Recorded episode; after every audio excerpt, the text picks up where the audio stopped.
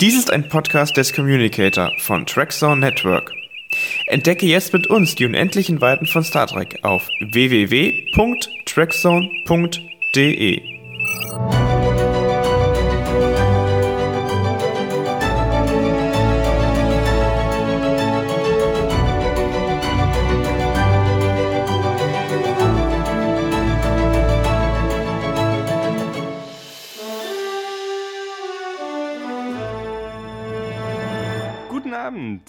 oder guten Tag oder guten Morgen oder wann immer ihr uns hört. Willkommen zum Track Talk. Wir sitzen hier zu dritt zum Auftakt von Strange New Worlds in Deutschland und dem Start von Paramount Plus in Deutschland. Wir sind Tom Götz, hallo. Matthias Susan, hallo. und ich bin Christopher Kurz.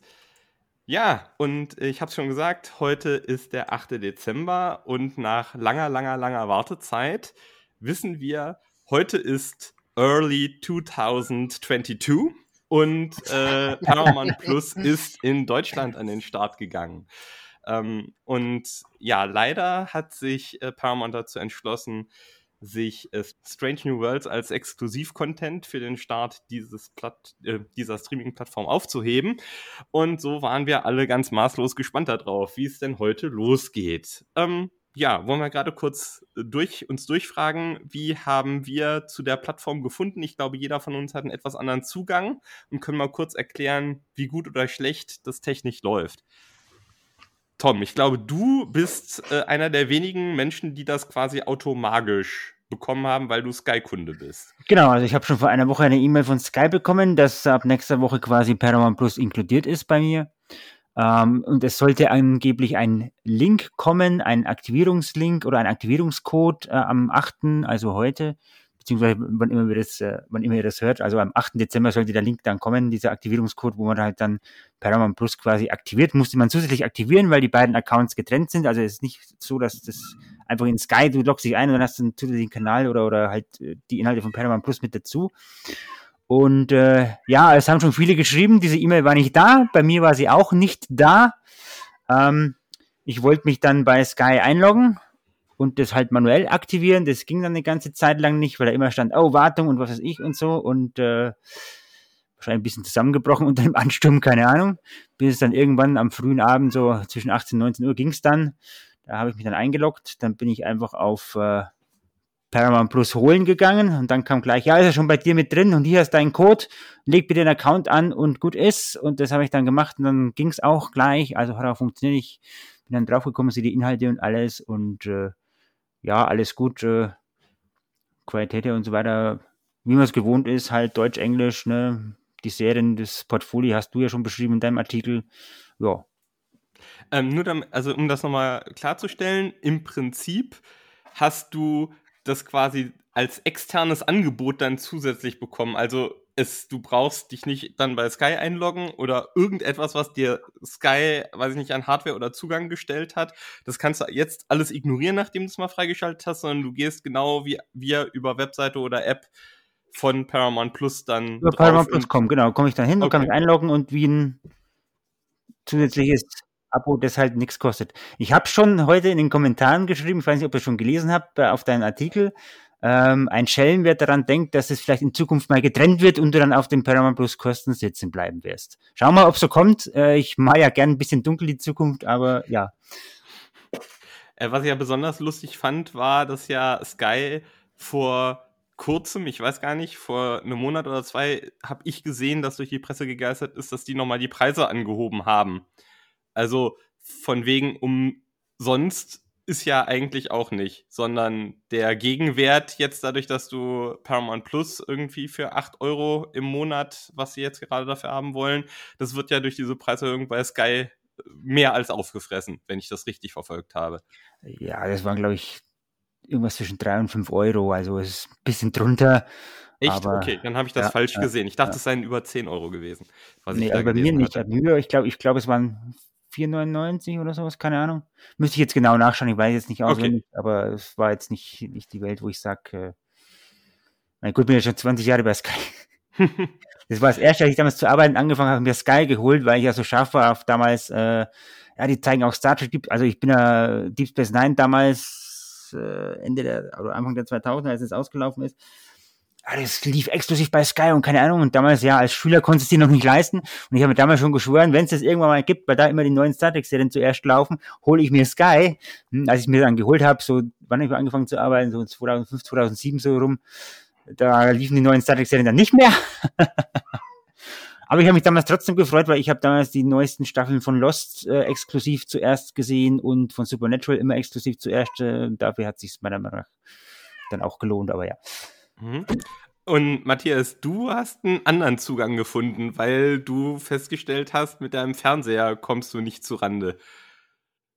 Genau, also ich habe einen LG-Fernseher und gut, vielleicht bin ich auch zu blöd und habe es nicht gefunden, aber ich habe x-mal äh, gesucht und habe auch äh, in den Artikeln, die ich gefunden habe in der Recherche, nichts dazu gefunden. Also für Samsung-Fernseher gab es wohl äh, eine App oder gibt es eine App und ähm, dann habe ich mich dann für Sky, äh Quatsch, das fange ich auch von Sky an, mit für, für Amazon Prime Video entschieden und habe dann da als zusätzlichen Kanal das äh, gebucht, auch für den gleichen Preis und ist eigentlich recht unkompliziert. Man hat dann halt äh, diese Auswahl und dann geht man da rein, hat das Menü, das man halt auch von, von äh, Prime Video kennt und hab's dann dadurch, dadurch geguckt oder über diese, diesen Weg und äh, geht auch relativ unkompliziert, ja.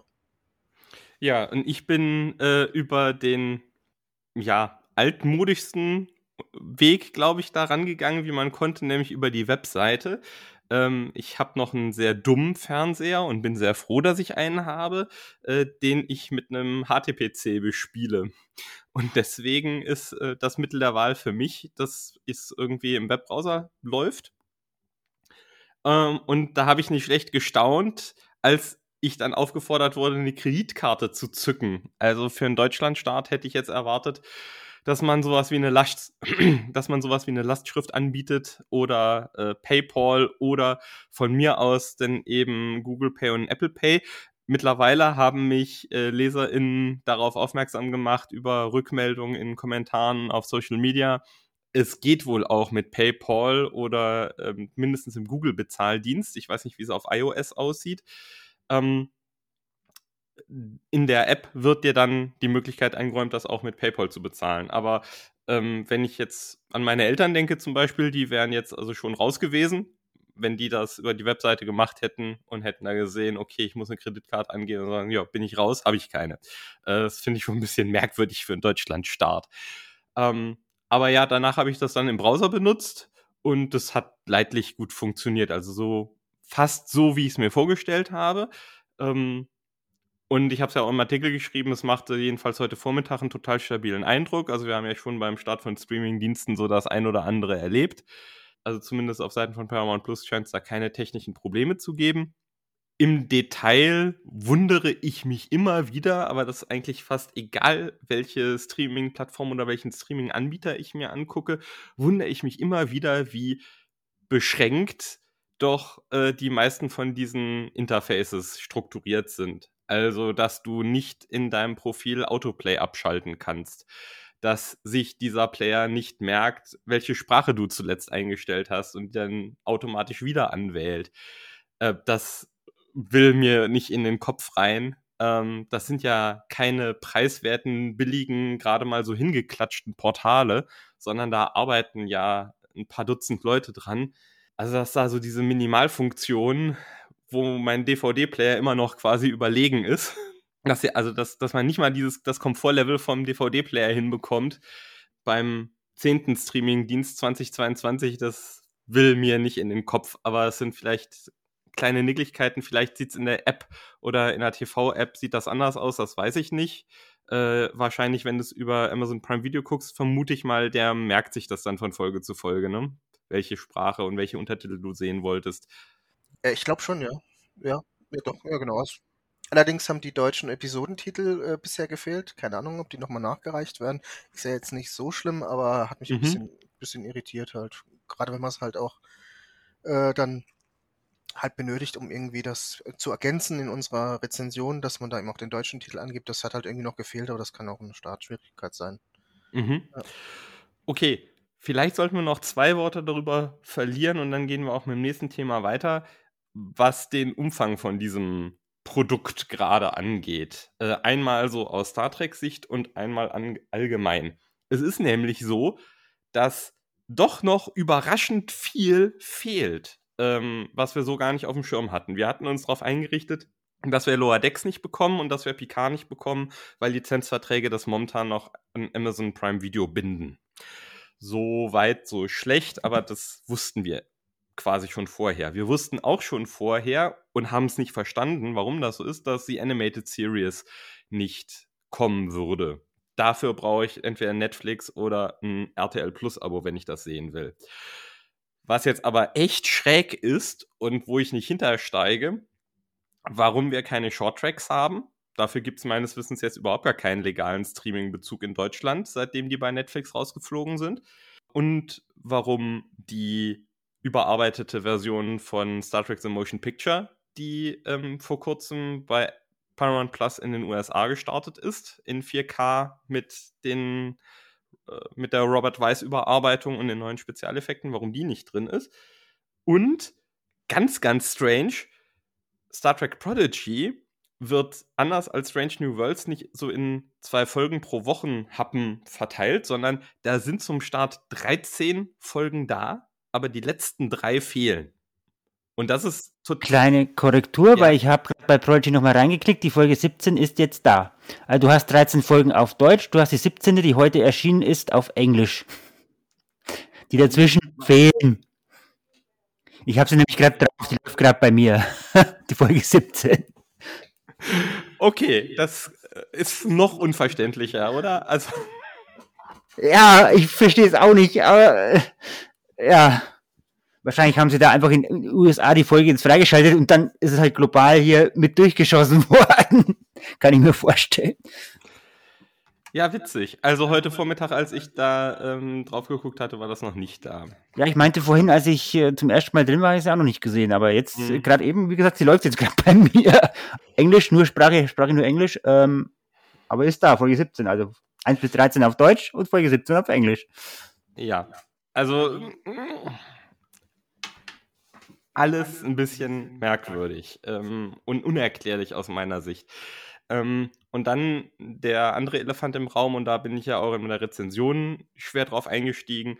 Der Umfang der restlichen Bibliothek ist halt, ich versuche das nicht zu werten, deutlich kleiner als bei Paramount Plus USA, nämlich, wenn ich jetzt ganz grob Serien und Filme zähle, jeweils weniger als ein Viertel ich habe jetzt nicht jede Folge einzeln mir angeguckt. Also vielleicht ist es folgenmäßig, ist das Volumen ein bisschen anders, aber wenn ich nur Anzahl Serien und Anzahl Filme dagegen halte, ist es weniger als ein Viertel als das, was in den USA angeboten wird.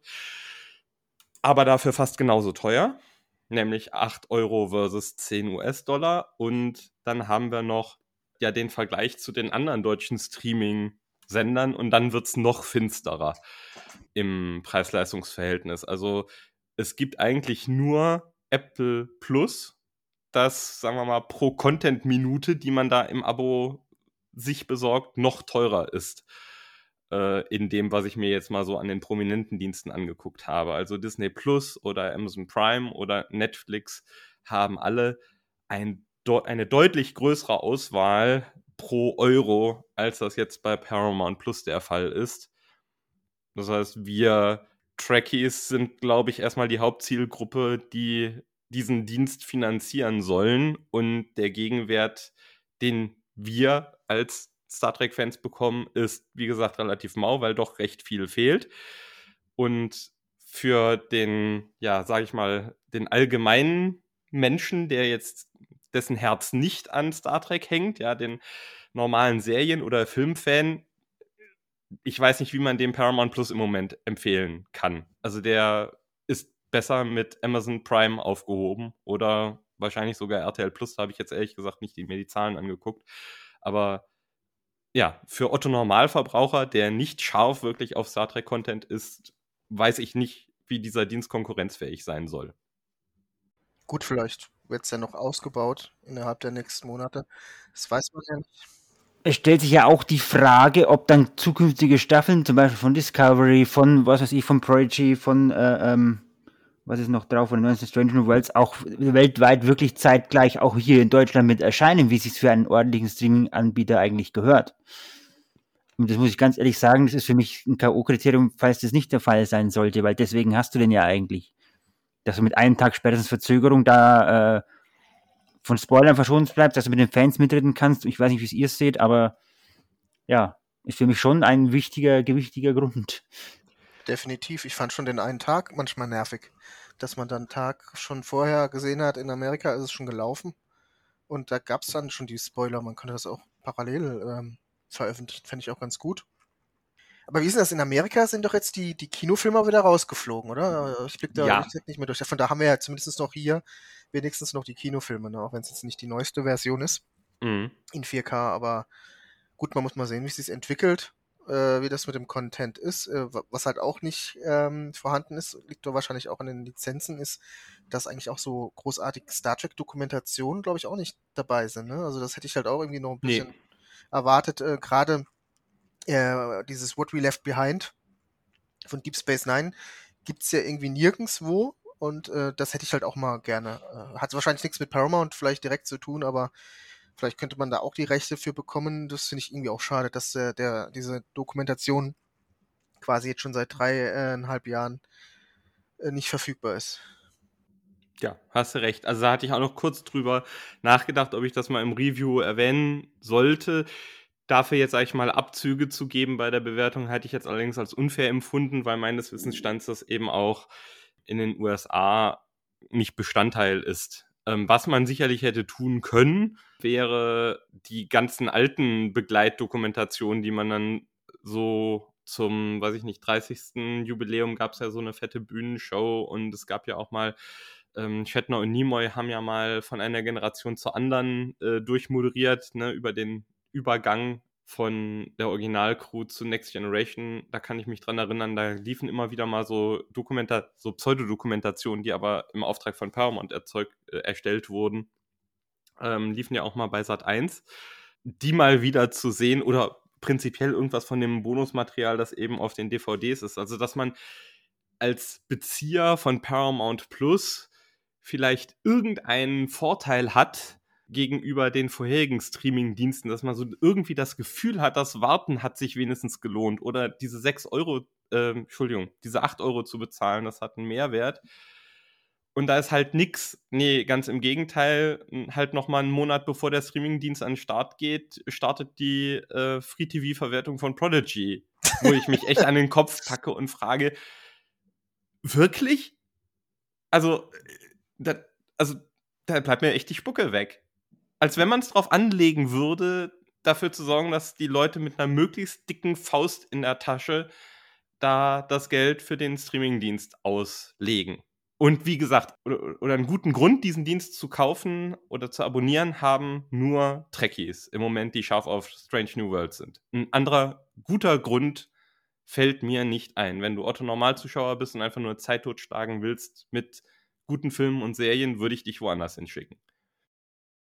Ja, enttäuschend ist auch, dass ähm, die Serie halt jetzt immer nur zwei Folgen pro Woche, immerhin zwei Mhm. Folgen pro Woche. Kann man natürlich nachvollziehen, wenn die das jetzt auf äh, einmal alles rausgehauen hätten, dann hätten die Leute vielleicht das Probeabo gemacht, diese sieben Tage und wären dann wieder raus. Ähm, aber es ist halt schon irgendwie schade, weil man eh jetzt schon äh, über ein halbes Jahr hat warten müssen auf die Folgen und jetzt muss man nochmal fünf Wochen warten, bis quasi alle Folgen verfügbar sind. Gut, ist überlebbar, aber äh, ist trotzdem vielleicht ein bisschen schade. Man hätte vielleicht auch die Hälfte veröffentlichen können und dann vielleicht nochmal in zwei Wochen oder sowas die nächste Hälfte. Hm. Aber okay. Ja, egal wie viel wir meckern, ich glaube, die Realität ist entweder Paramount Plus oder noch teurer einzeln kaufen oder was wir in keinem Fall unterstützen würden, Dinge tun, die nicht legal sind. Das sind, glaube ich, so die drei Optionen. Da ist wahrscheinlich Paramount Plus für die allermeisten auch mit Faust in der Tasche das, worauf es hinauslaufen wird, in irgendeiner der drei Optionen, die wir vorgestellt haben, die ja un unter uns dreien allen vertreten sind. Ja, wollen wir mal über erfreulichere Dinge sprechen, wie zum Beispiel äh, Strange New Worlds. Das ist ja jetzt das dritte Mal, dass wir eine Star Trek-Serie haben, die sich mit der Zeit vor der Fünfjahresmission von Captain Kirk auseinandersetzt. Was sind da so eure Gedanken zu? Ich mach's kurz. Sie ist der erhoffte Befreiungsschlag geworden, den wir alle gewollt haben. Finde find ich schon. Hat zwar natürlich auch seine Fehler, aber ja, macht, macht guten Eindruck, macht den richtigen Weg und ja. Ja, ich bin da ein bisschen zwiegespalten. Also, ähm, wir Fans haben es ja gefordert. Äh, dementsprechend muss man natürlich auch dankbar sein, dass es auch umgesetzt worden ist. Ich glaube, dass, dass Pike Spock auch und, und Number One schon so die Highlights auch der zweiten Staffel von Discovery waren.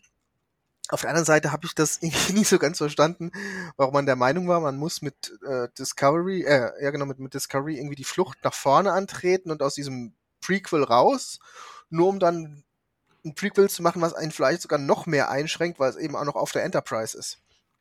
Das ist so ein, so ein Widerspruch, der äh, für mich ein bisschen schwer aufzulösen ist. Hm, generell haben sie es aber ganz gut gemacht. Äh, stellenweise, da kommen wir gleich noch ein bisschen dazu, habe ich mit ein, zwei äh, Figuren, die es schon gibt, oder die, die, die schon aus dem Kanon existieren und jetzt ein bisschen neu interpretiert werden, so ein bisschen ein Problem jetzt aus den ersten zwei Folgen, was ich da so gesehen habe. Aber generell, mh, hm, so die Tonalität ist auf jeden Fall, wie Tom auch schon in seiner Rezension geschrieben hat, äh, ist es wieder bunter, ist wieder heller, auch deutlich optimistischer. Ähm, die Enterprise, da bin ich auch so ein bisschen zwiegespalten. In diesem Update, ähm, ich finde, dass es im Inneren auch ein bisschen zu pompös ist. So hier diese Penthouse, äh, Penthouse-Quartier von, von Pike. Das ist. Das war aber bei Discovery auch schon der Fall. Ja, klar aber äh, auch die Korridore sind nicht mehr so nah angelegt. Da fand ich fast schon die, die aufgemotzten Discovery-Korridore mit diesen roten Gittern für die Enterprise fand ich da fast schon irgendwie näher am Original. Ähm, da ist mir die Enterprise noch ein bisschen zu groß und zu luxuriös, auch im Vergleich zur Galaxy-Klasse später mit, mit der Enterprise äh, D. Aber okay, das ist auch wieder Meckern auf hohem Niveau. Aber ansonsten, äh, so der erste Eindruck war eigentlich so ganz, ganz gut, was so die ähm, ja, die, die, Zeit auch angeht. Man muss halt mal gucken, wie sich entwickelt, äh, inwiefern sich das als äh, Prequel auch äh, trägt. Aber so der, der Anfang ist eigentlich ganz okay. Also ich teile die Begeisterung, auch wenn sich das gerade nicht so anhört. Ich habe, als ich jetzt heute nochmal zur Vorbereitung dieser Sendung die ersten beiden Folgen gesehen hatte, habe ich über anderthalb Stunden richtig gute Laune gehabt, als ich es mir nochmal angeschaut habe. Ich mache mir trotzdem ein bisschen Gedanken darüber, dass das mit dem Prequel aus mindestens zwei Gründen eine beschissene Idee ist. Die, der erste Grund ist, wie du es schon gerade gesagt hast, Matthias, die räumlich-zeitliche Nähe zur Originalserie ist ja noch mal schlimmer und enger und stärker als bei Enterprise und Discovery und die beiden Serien haben es halt nicht ausgehalten. Enterprise hat es gerissen und Discovery dieser Prequel-Box entronnen, indem es einfach mal 900 Jahre in die Zukunft gesprungen ist. Das haben die nicht, das ist nicht ohne Grund passiert und ich befürchte, früher oder später wird das zum Problem werden, wieder, wenn nicht irgendwas Dramatisches passiert. Und auf dem Meta-Level habe, und das ist ja auch so ein Thema dieser ganzen ersten Staffel, und ich finde, das ist weder im Text noch im Subtext befriedigend beantwortet wenn Star Trek Strange New Worlds tatsächlich wieder zu den Wurzeln zurückkehren soll und uns eine optimistische Zukunft zeigen soll, die uns auch dazu inspiriert, etwas mit den Umständen, die wir hier so gerade um uns vorfinden, zu machen und tatsächlich die Welt zum Besseren zu wenden, dann muss ich den Leuten halt auch irgendwie Geschichten erzählen, die sie in irgendeiner Form empowern, die ihnen das Gefühl geben, sie können ihr Leben selbst gestalten, ihr Schicksal selber in die Hand nehmen und jetzt komme ich zu diesem, der Metaebene, egal wie bunt und fröhlich und freundlich jetzt Strange New Worlds vom Lack her rüberkommt, dadurch, dass es ein Prequel ist, sitzt halt die Hälfte von dem Cast und die Hälfte von den Figuren schon auf Schienen.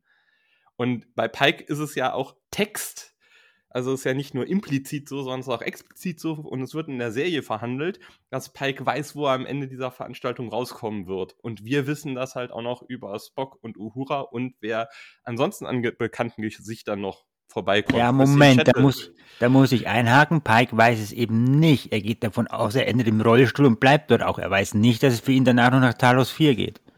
Ja, das ist korrekt, aber das ist jetzt auf jeden Fall eine Zwischenstation, die er hat.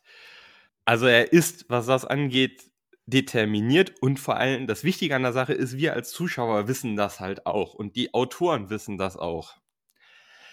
Und damit habe ich einen riesigen Klemmer. Also damit hat die Serie in sich genommen ein total strukturelles Problem. Sie kann. Da musst du auch wieder einschränken. Die Hardcore-Fans, die Fans-Zuschauer, die wissen es. Die normalen Fans, die vielleicht neu einsteigen, die muss man auch betrachten, die wissen es aber nicht. Die haben vielleicht TOS noch gar nicht gesehen, sondern sind erst mit Kurtzman-Track dazugekommen. Das finde ich aber ist Sophisterei. Also in, es ist in der DNA der Serie quasi schon fest verankert, dass wir da mindestens vier Figuren haben, die auf Schienen fahren. Und das ist halt extrem schlecht, eine extrem schlechte Ausgangsvoraussetzung, wenn ich denn den Anspruch, den ich so in diesen ganzen PR-Kampagnen vor mir hertrage, das ist jetzt die Serie, die einer vor allen Dingen in den USA Nation in einer sehr schwierigen Umbruchsphase irgendwie neue Kraft und ja, einen Blick nach vorne ermöglichen soll. Muss sagen, nee, ist schwierig. Und vielleicht kommen wir dann auch nochmal, äh, wenn wir nachher Episode 2 besprechen aus der, äh, aus diesen beiden Episoden, die schon veröffentlicht wurden, da ist das halt auch wieder mit drin. Also ich finde das sehr, sehr schwierig. Strange New Worlds flirtet die ganze Zeit irgendwie mit kosmischem Plan und göttlicher Vorsehung und dass man da nicht ausbrechen kann. Das ist so eine Konstante in dieser Serie und das finde ich problematisch. Und das wird dieser Serie, zumindest in meiner Sicht, äh, wenn sie das nicht überwinden kann, immer als Manko anhängen. Also da müssen die irgendwie aus dieser Kiste raus und ich weiß gerade nicht, wie sie es anstellen sollen. Und das hat man sich wieder dadurch, dass man jetzt das dritte Mal ein Prequel macht, selber angehalst, das Problem. Da würde ich dir total zustimmen. Also diese, dieser Determinismus, der so ein bisschen mitgeschwungen ist schon in den ersten zwei Folgen, der hat mich auch gestört. Mich hat aber noch eine Sache mehr gestört. Und das ist was, was mir ganz besonders wichtig ist. Das hatte ich auch mal ganz am Anfang geschrieben, als bekannt geworden hm. ist, dass äh, es ähm, diese Serie geben wird. Äh, da hatte ich einen Artikel drüber geschrieben, wie könnten die aussehen. Und wird man dieses TOS-Feeling wieder bekommen. Und genau das ist der eine Punkt, der mich total gestört hat. Äh, ich glaube, es war in der ersten Folge, da hat man gleich mal im Ready Room eine riesen Karte gesehen, eine Sternkarte, wo schon im Prinzip die Galaxis drauf war, die wir aus Next Generation kennen. Da war Cardassia drauf und die Zinketi und den ganzen Kram. Stimmt, ja, das war ein bisschen, ja. ja. Und, und, was ich bei der Originalserie so richtig toll fand und was irgendwie so bei den anderen Fe Serien so ein bisschen gefehlt hat, war dieser, dieser Weltraum, der war größtenteils noch unerforscht. Das war wirklich Neuland. Und die sind da irgendwelche Kolonien, äh, da waren immer unglaublich schlecht gelaunte Menschen, die da wirklich auf gut Deutsch gesagt am A der Welt äh, eben äh, gewohnt haben, irgendwie in Minen gearbeitet haben, wenn man auch mal, mal an äh, äh, wenn No Man Has Gone Before denkt, äh, mit diesem Delta Vega, ne, diese Kolonien und so. Und dieser Aspekt, dass sie wirklich da rausgehen und da ist alles noch unbekannt und man trifft mal irgendwo auf eine verlassene Kolonie, wo vielleicht jemand schon seit Jahren nicht mehr war, das fehlt hier. Das wirkt alles schon vom Anfang an wieder so klein. Auch wir fliegen da mal hin und da waren wir auch schon mal und da waren wir schon mal. Das hat mich so ein bisschen gestört. Also schon diese Karte hat so ein bisschen dieses Feeling schon wieder, wir sind ja so im 24. Jahrhundert, aber wir sind ja eigentlich im 23. Jahrhundert. Und ich finde, dieser, dieses spezielle Feeling, was man bei, bei der Originalserie hatte, dass es halt wirklich so Final Frontier war, das, das fehlt mir da auch schon wieder ein bisschen. Das finde ich irgendwie schade. Das hatte ich mir so ein bisschen mehr erhofft, dass es halt wirklich so ein bisschen auch in diese ja, Schiene geht, die die Originalserie hatte. Da war auch vieles so, auch schon mit der Musik irgendwie halt echt gruselig, wenn die so auf Planeten waren, ja, weil das halt einfach alles so total verlassene Einöde war. Und ich habe so das Gefühl, dass das jetzt wieder eher so in die Richtung geht, äh, die fliegen überall in der Föderation rum, wo man irgendwie schon mal war und äh, dann fliegen sie mal auf Vulkan und dann wieder zur Erde zurück und dann fliegen sie dahin, da waren sie auch schon mal. Und das fand ich schon ähm, am Anfang schon ein bisschen problematisch, muss ich sagen, weil ich mir halt irgendwie was ganz anderes erhofft hatte in der Beziehung. Ist witzig, dass du das schon nach zwei Folgen erkannt hast, weil diese beiden Folgen noch das meiste an fremden Lebensformen und neuen Zivilisationen zu bieten hatten, was die ganze Staffel überhaupt hat. Also ich habe es oh, nämlich genau mit, ich habe es genau mit diesem Mindset, wie du auch, bin ich es mal durchgegangen und ich krieg's jetzt nicht mehr zusammen, weil die Review jetzt auch schon wieder ein halbes Jahr her ist. Aber ich glaube, es gibt überhaupt nur drei Episoden, in denen die Crew irgendwas Neues entdeckt, wobei neu heißt entweder, dass sowohl die Crew da noch nicht war oder also die Sternflotte in Universe noch nicht war oder eben wir als Zuschauer da nicht schon mal waren. Children of the Comet, also die zweite Folge, das ist, glaube ich, so die einzige Episode, in der sie wirklich so von Anfang bis Ende wirklich Kontakt mit was richtig Fremdartigen machen und äh, neuen Zivilisationen, die den Namen auch verdient haben. Für den Rest der Staffel beschäftigen wir uns entweder mit Dingen, mit denen in Universe die Sternenflotte vorher schon mal zu tun hatte, oder wir als Zuschauer äh, mit unserem Vorwissen aus vorangegangenen Serien schon mal zu tun hatten. Und genau. damit, das ist, äh, finde ich, auch echt schade. Ja, das ist ja der Punkt, ne? Also, ähm, es erwartet ja jetzt keiner, dass die wie in der Originalserie inflationär irgendwie ständig auf irgendwelche körperlose Aliens treffen. Ne? Das war natürlich in der Originalserie auch ein bisschen übertrieben. Da war irgendwie jeder zweite irgendwie so omnipotent Q-mäßig da, äh, was, was die Aliens angeht. Aber ähm, das muss man auch sagen, in der Originalserie von der Föderation oder der Sternflotte hast du ja ganz selten was gesehen in, in diesen 80 Folgen, mhm. 79, ne? Sondern das war halt wirklich, die Enterprise war auf einer Fünf-Jahres-Mission, das heißt, die war fünf Jahre weg hat eigentlich so gut wie keinen Kontakt ähm, mit, mit der Sternflotte gehabt, ab und zu natürlich schon, aber im Wesentlichen war die halt draußen und haben irgendwie was erforscht. Und, und hier fragt man sich halt jetzt schon, warum wissen die schon, warum kennen die schon die Cardassianer? Also ich hätte jetzt erwartet, die Cardassianer sind vielleicht dann irgendwann Anfang des 24. Jahrhunderts irgendwann mal aufgetaucht, ja, genau wie die Zenketi oder so. Also das, mhm. das ist wirklich, da hat man wieder irgendwie drei, vier Schritte zu früh weit gemacht. Anstatt man vielleicht erstmal ein bisschen aufgebaut hätte, auch die Föderation, wirkt auch schon sehr, was die immer so erzählen, relativ konsolidiert. Muss man jetzt mal abwarten, was da noch so kommt. Aber auch da hätte ich vielleicht auch noch so ein bisschen mehr ähm, TOS-Feeling mir gewünscht, dass da auch da vielleicht noch nicht immer alles so äh, in Butter ist. Wir denken jetzt mal an äh, Journey to Babel, ne, wo auch äh, immer noch die Konflikte zwischen den den Vulkaniern und den Telleriten und den äh, Andorianern immer noch so, was hier in Enterprise dann schön thematisiert worden ist, dass das immer noch so ein bisschen mitschwingt und dass es halt auch auch Kolonien gibt, die äh, nicht zufrieden sind mit dem, wie sich die Föderation äh, so verhält, dass sie da irgendwie äh, in der Pampa sind, auf gut Deutsch gesagt, und da irgendwie äh, die Lithium äh, schürfen müssen, während die anderen in schönen Raumschiffen durch die Gegend fliegen. Also so in, der, in die Richtung wäre ich halt jetzt gegangen. Das halt wirklich ein bisschen noch so eine Mischung aus äh, die Geschichten aus Enterprise fortsetzen, aber halt auch schon so mit, mit einem Fokus in Richtung Originalserie, dass man sagt, okay, hier ist halt wirklich ein, ein großer, unerforschter Weltraum, der, den es zu erforschen gilt, was er ja auch noch sagt, ne? In der ersten Folge am Schluss, wo dann mhm. meint, oh cool, ne, äh, die, die, die, den bekannten Spruch, aber das hat mir stellenweise allein schon durch diese Karte, die man im Hintergrund sieht, halt irgendwie schon ein bisschen äh, gefehlt. Und diese Tonalität, die, die, die, äh, die hätte ich mir halt echt äh, erwartet. Mehr. Eine kleine Lanze muss ich jetzt brechen. Also Redcons sind ja auch in anderen Universen gang und gäbe. Ja, ja, das ist ja alles okay. Aber es ging ja darum, ein Prequel zu machen. Ne? Und, und es hieß ja auch am Anfang, wir wollen den Geist der Originalserie einfangen. Es ist natürlich immer die Frage, und das, da will ich auch gar keinen Absolutheitsanspruch hier erheben, was der Geist der Originalserie ist, hat wahrscheinlich jeder subjektiv gesehen eine andere Meinung meine Vorstellung der Originalserie ist eben das, was ich eben ausgeführt habe, dass es halt immer noch ein bisschen rauer war als Next Generation. Es hat einfach noch ein bisschen größer gewirkt alles. War nicht alles so toll kartografiert. Man ist nicht einfach mal schnell innerhalb von zwei Tagen irgendwie von, von, von Bioware zur Erde geflogen, sondern es war einfach alles viel, viel größer, viel, viel dunkler. Man ist aber innerhalb von zwei Tagen in Enterprise von der Erde nach Kronos geflogen. Ja, das ist also, auch so ein Problem. Da hat es schon ja. angefangen, ne? Da hat es schon angefangen, ist klar das war ja auch sowas, ne? Also äh, Spock ist schneller von Vulkan äh, äh, auf der Enterprise als, als äh, Pike aus Montana.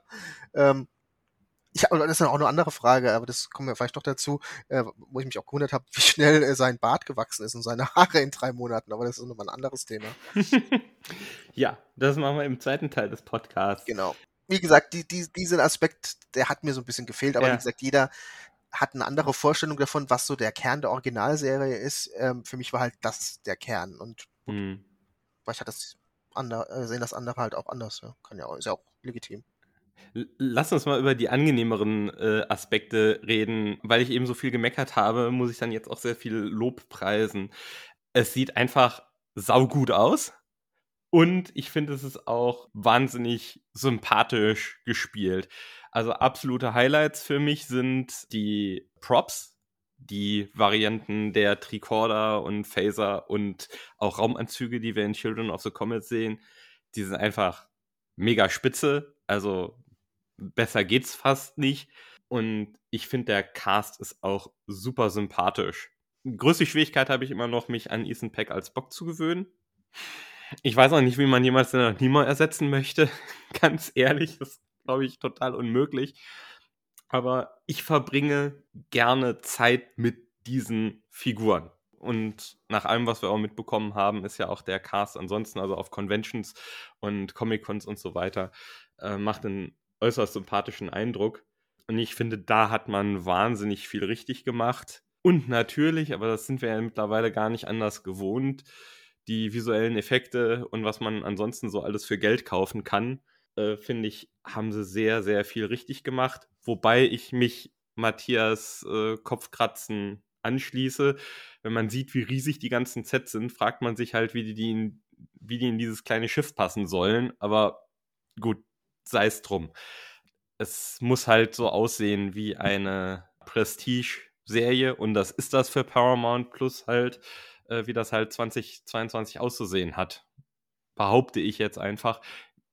Ich würde mich natürlich freuen, wenn man es im Star Trek-Universum so handhaben würde wie bei Star Wars, wo halt Andor immer noch stimmig zu A New Hope auch visuell daherkommt und ich nicht irgendwie in meinem Kopf vereinbaren muss, ähm, dass Dinge jetzt räumlich nicht mehr physisch in die Hülle von einem Raumschiff passen und so. Aber gut, das ist wie gesagt Meckerei auf hohem Niveau. Im Großen und Ganzen muss man sagen, es sieht verdammt gut aus. Und was ich vielleicht noch äh, dran setzen würde oder draufsetzen würde, ich habe die steile These, dass wenn mit dieser Produktionsausstattung J.J. Abrams seinen Film gemacht hätte, hätte niemand das Maul weit aufgerissen und das irgendwie in der Luft zerfetzt.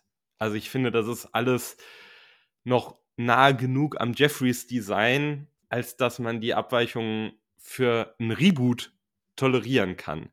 Ich kann natürlich alle Leute verstehen, die sagen, nee, also jetzt in dieser immer noch kontinuierlichen Zeitlinie des Prime Universe ist jede visuelle Abweichung Blasphemie.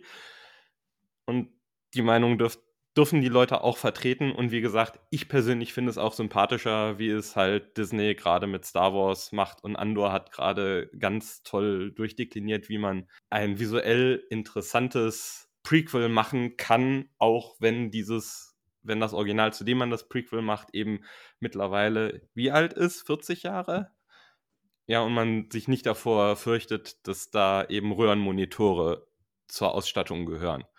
Aber sei es drum. Ähm, das müssen wir jetzt akzeptieren. Ich glaube, näher werden wir in der Kurtzman-Ära nicht an die Originalserie optisch rankommen, befürchte ich. Ja. In dem Rahmen, finde ich, ist die Serie ein kreativer Triumph äh, und schafft das, was sie schaffen will. Ne? Ja, ich finde auch, dass es visuell ähm, sicherlich, man könnte an der einen oder anderen Stelle noch ein bisschen näher am Original sein, aber im Großen und Ganzen äh, sieht das echt gut aus. Auch die Krankenstation gefällt mir sehr gut, auch sehr funktional, auch äh, ganz toll die Sounds, ja, die wirklich ganz nah am Original sind. Das Shuttle hat mir sehr gut gefallen, ja, auch sehr schön am, am Original. Ähm, der Cast gefällt mir auch ganz gut. Ähm, ich muss zugeben, ich bin etwas enttäuscht. Ich hätte gerne noch ein paar Leute gesehen. Also ich hätte diese Konstellation äh, gerade jetzt wegen Pikes besonderer Situation mit Dr. Ähm, Boyce ganz toll gefunden. So ein älterer Doktor auch, der ihm so ein bisschen Stütze gibt. Aber gut, er kann ja schon in Rente sein, ne? ist ja auch okay. Ich hätte es vielleicht noch ganz cool gefunden, das ist aber jetzt auch wieder Jammern auf hohem Niveau, wenn man vielleicht wenigstens so eine kleine Staffelübergabe gemacht hätte, dass, dass man sagt, okay, der Dr. Boyce, der geht jetzt irgendwie in Rente oder so und äh, übergibt dann eben ähm, an den neuen Arzt Oder. Ja, aber ich glaube, das passt halt nicht. Dr. Boyce ist ja schon beim, bei The Cage, hat er ja schon gesagt, er geht in Rente und das ist ja schon fünf Jahre später. Ne? Hat er es gesagt, echt? Glaube ja. Weiß ich gar Glaub, nicht mehr. ja. Ja. okay, dann passt schon, das stimmt, ja. Ähm, oder auch mit, mit, mit Colt oder so, ne? German Colt wäre halt auch noch cool gewesen, aber wie gesagt, das Jammern auf hohem Niveau. Ich finde auch die, die Crew ganz interessant. Bin ein großer Laan-Fan, muss ich sagen. Ist ein sehr interessanter Charakter. Jetzt mal abgesehen davon, dass jetzt irgendwie da irgendwas mit Khan da, das wird sich ja noch zeigen, aber ich finde so von der Art her auch und die Schauspielerin finde ich echt gut. Die Schauspieler sind, glaube ich, alle sehr gut. Bei, äh, bei ähm, Chapel bin ich so ein bisschen zwiegespalten. Auf der einen Seite kann ich verstehen, dass man das Frauenbild, äh, was Chapel halt damals abgegeben hat, äh, dass es nicht mehr zeitgemäß ist. Aber so der, dieser Umschwung von einer aus der Originalserie sehr schüchternen Frau zu so einer sehr selbstbewussten, lockeren, gut äh, aufgelegten, fand ich ein bisschen hart, muss ich sagen, im Vergleich zum Original. Wie gesagt, ich kann es verstehen aus der Zeitperspektive, aber es ist dann vielleicht ein bisschen ein harter Bruch. Uhura finde ich ganz gut eingeführt. So sind junge Uhura. Ich fand, fand die deutsche Synchronstimme ein bisschen sehr jung. Vielleicht kam das mir nur so vor, ich weiß es nicht. Aber finde ich auch, äh, auch eine sehr gute Schauspielerin. Fand ich die, die, die Szene, die sie gespielt hat, auch gerade in der zweiten Folge, sehr überzeugend. Und ähm, gut, die anderen drei, äh, Spock, ähm, wie gesagt, klar, mit dem dran gewöhnen, das geht mir auch so. Aber ich finde, das sieht irgendwie jetzt doch ein bisschen mehr wie Spock aus als in, in Discovery. Da sah er am Schluss ein bisschen eher aus wie äh, Bully Herbig, die Version. Ähm, das haben sie auch schon ganz gut hingekriegt und ähm, dieses Trio mit, mit Number One, finde ich, passt auch ganz gut. Ähm, von, von Hammer hat man ja leider noch gar nichts gesehen, fast nichts in, in, den ersten zwei Folgen, außer jetzt da in, in äh, bei diesem Dinner. Und äh, der Arzt war auch noch nicht so ähm, präsent. Dr. Benger heißt er, glaube ich, ne? Ein Benger. Mhm. Und ich kann mir irgendwie den Namen nicht merken. Äh, und äh, habe ich jetzt jemanden vergessen? Ach so, ja, äh, die Steuerfrau Ortegas. Ortegas, ja, kann ich noch nicht so einschätzen. Was ich so bisher gehört hatte äh, aus, aus den vorherigen äh, Meinungen jetzt, äh, die so aus Amerika rübergeschwappt sind und auch bei uns, ähm, ist er halt so ein bisschen, ah, immer ein lockerer Spruch oder so drauf, kann ich noch nicht so einschätzen. Aber ähm, generell finde ich so die Zusammenstellung der, der Besatzung eigentlich ganz gut. Also vielversprechend auf jeden Fall. Also man merkt schon, die haben so, schon eine Chemie irgendwie, finde ich. Also pa- passt schon irgendwie. Nein, also mein Favorit ist ganz klar äh, Una. Aber ich bin ja eh schon ein Fan von Rebecca Romijn seit den X-Men-Seiten damals. Von daher, die gefällt mir eigentlich ganz gut. Und auch Laan, ja, die macht was her. Ortegas hat Potenzial, mal schauen, wo es hingeht. Ja, nee, also bin auch zufrieden mit den Charakteren soweit. Gut, Chapel, ja, ist halt ein bisschen, wie das mal zusammenpassen soll zu, zu ähm, äh, TOS, TOS. Wir werden es hoffentlich sehen. Hoffentlich fällt Ihnen was ein, was Besseres, außer ich lösche mal Ihr Gedächtnis. Haha. Hm. Ja, also mit Blick auf den Rest der Staffel fand ich halt relativ schade, dass Number One ein bisschen blass war und Laan ihr so die Show stiehlt. Das ist also aus Sicht von Christina Chong überhaupt nicht bedauernswert, weil das ist wirklich eine tolle Schauspielerin und Laan ist auch einer der interessanteren Charaktere. Was ich aber echt merkwürdig fand, war, dass uns äh, Number One so als Badass eingeführt wird in Discovery und dann sich irgendwie in der ganzen Staffel Strange New Worlds wenig mit ihr gemacht wird. Oder in den Momenten, wo sie gezeigt wird, sie doch sehr, sehr menschlich rüberkommt. Also der, ne, ich glaube, in The Cage wird mal dieser blöde Spruch gemacht, äh, Computer auf zwei Beinen, der, der ist sexistisch, der Spruch, ähm, den will ich mir nicht zu eigen machen.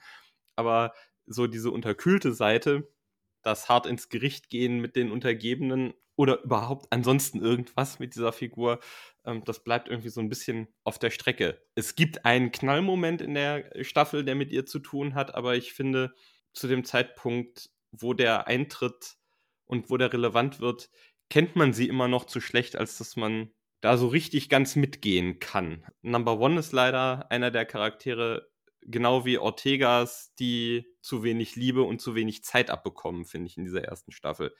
Und das ist vielleicht auch ein Problem mit diesem Format in einer so kurzen Staffel mit nur zehn Folgen.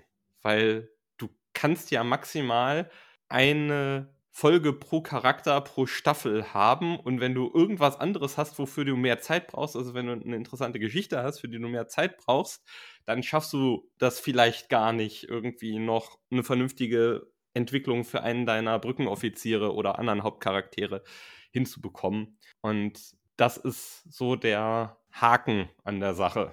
Also im Gegensatz zu Discovery, wo jetzt ich mich freue, dass sie von 13 Folgen auf 10 runtergehen, damit es nicht sich nicht ganz so stark wie Kaugummi zieht, hätte ich es mir umgekehrt bei Strange New Worlds gewünscht, wenn es da tatsächlich 13 oder 16 Folgen gegeben hätte, damit dann wirklich jede von diesen Figuren zu ihrem Recht gekommen wäre, weil das sind, glaube ich, alles coole Figuren, mit denen man auch sich nicht langweilt und wo man sich dann freut, wenn man ein bisschen mehr Zeit verbringen kann mit ihnen.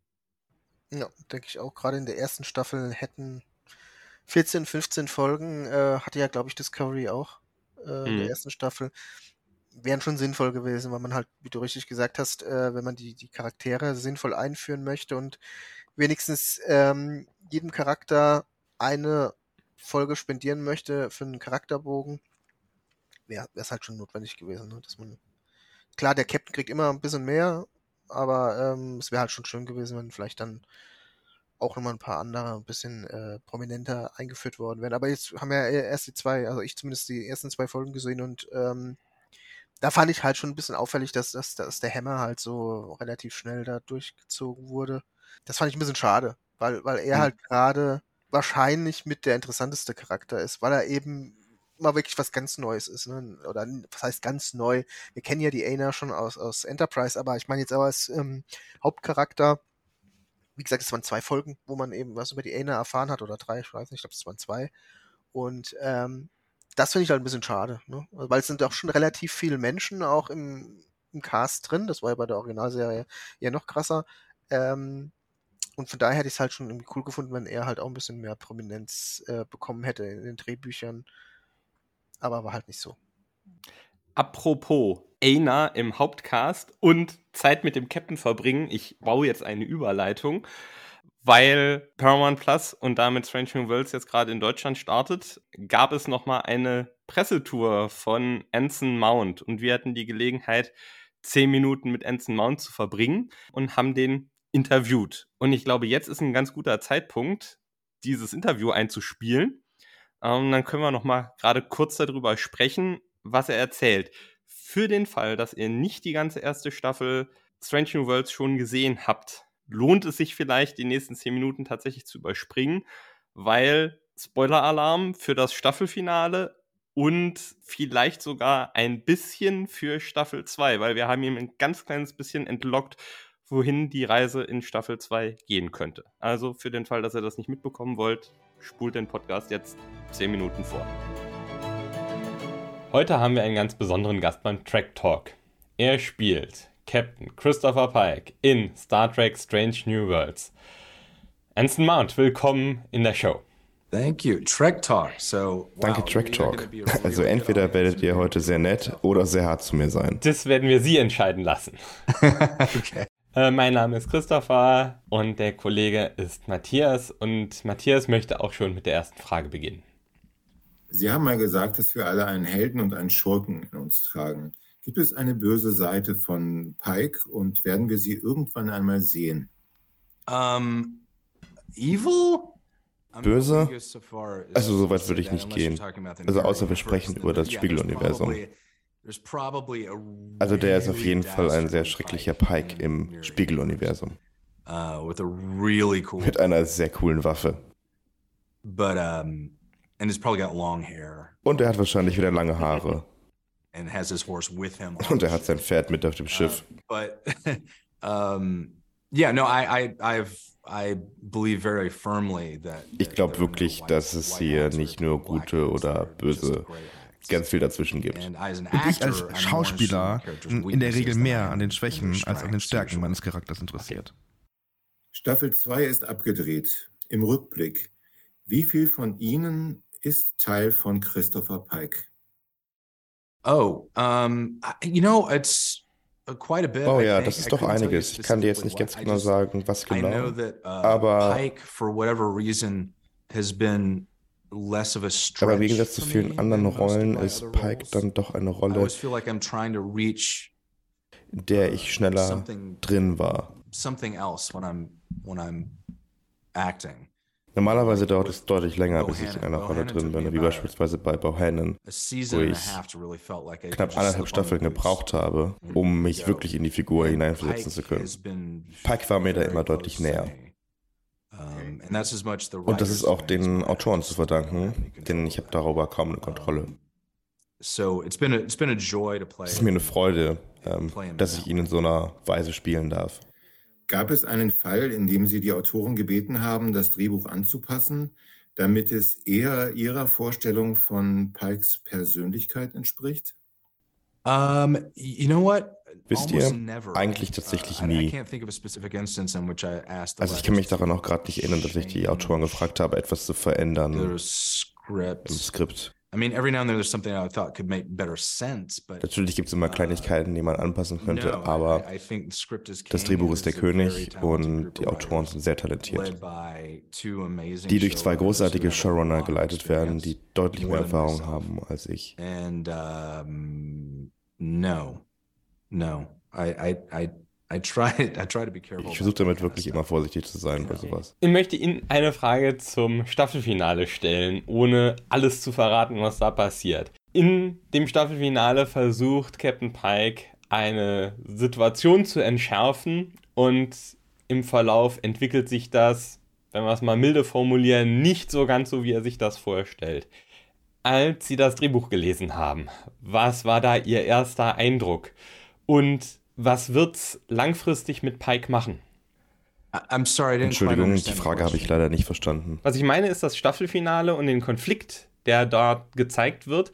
Und Pike versucht mit der ihm ureigenen Empathie und Diplomatie ein Problem zu lösen, von dem die Zuschauer wissen, wie es gelöst werden würde. Und sein Ansatz funktioniert nicht.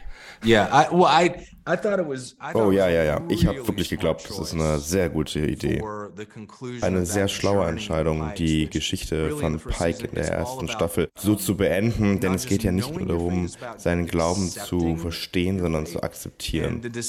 also in in in Und die Entscheidung, an einer nostalgischen Serie, einer and der originalen Episoden zu nehmen aus der originalen Serie und sie mit einem neuen Captain nachzuspielen, war so in spannend. Also es war erstmal super lustig.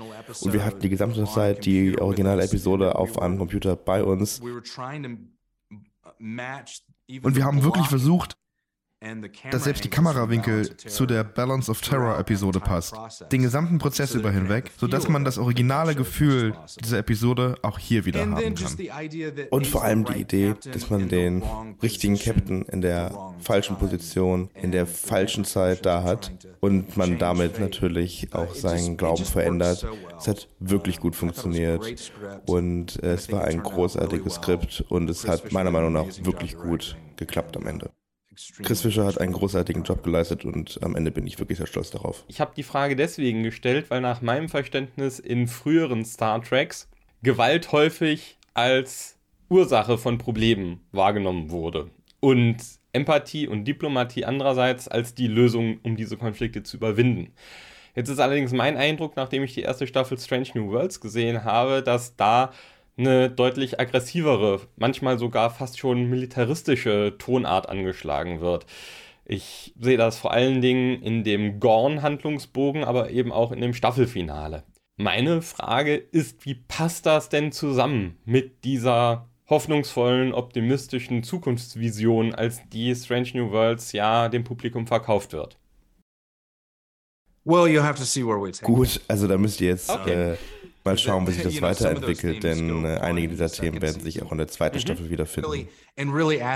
Und da werden genau diese Fragen gestellt, die du gerade auch gefragt hast. Ist es möglich, dass so Intelligenz completely um, ripped apart so weit entfernt sein kann von from any sense of communication or irgendeiner Art von Kommunikation oder Idealismus, dass es da wirklich Monster gibt? Ist das wirklich möglich? Das genau werden wir untersuchen. Ja, soweit schon mal vielen, vielen Dank für die tollen Antworten. Wir würden jetzt gerne mit Ihnen eine Runde A oder B spielen. Okay. Das heißt, Sie bekommen von uns zwei Begriffe zur Auswahl angeboten. Unsere Bitte wäre, schnell und spontan einfach einen davon rauszugreifen. Right. Für den Fall, dass wir Ihnen eine Wahl aufbauen, wo Sie sagen, die ist aber unfair oder da möchte ich nicht drauf antworten, dann haben Sie auch die Möglichkeit zu sagen, weiter und dann geht es einfach mit der nächsten Frage weiter. Okay. Ist das okay für Sie? Sure. Klar. Ja, okay. Dann, Matthias, fang mal an. Katzen oder Hunde? Dogs. Hunde. Katzen oder Pferde? Cats or horses? Horses if Pferde. somebody else is taking care of. Wenn jemand anderes sich drum kümmert. Katzen oder Spinnen? The cats. Katzen. Katzen oder Tribbles? Uh, cats. Katzen. Lehren oder Schauspielern? That's not fair. Das ist nicht fair. they, they're two completely. They, they both. Ich mag beides both sehr gerne. Also überspringen. Produzieren und schreiben oder podcasten? I.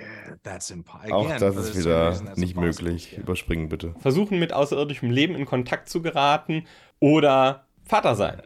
Being a dad. Well, they're kind Vater of the same sein. thing. Aber das ist ja irgendwie ein bisschen dasselbe, oder? Die Orwell oder Doctor Who? Uh, do- it has to be Doctor Ich muss Doctor Who sein. Bin als großer Fan aufgewachsen. series From the 70s. Von dieser Serie aus den 70er. I'm a doc, I'm a, I'm Ich bin ein doctor Nummer before 4 Fan. Star Wars oder Battlestar Galactica? Um, ah, God, that's not fair. Auch das ist nicht fair. Überspringen bitte. Westworld oder Severance? Um, S- uh, Severance. I Severance. love that show. Ich liebe diese Sendung. It's, it's Das brilliant. ist eine großartige Idee. Klingonen oder Gorn?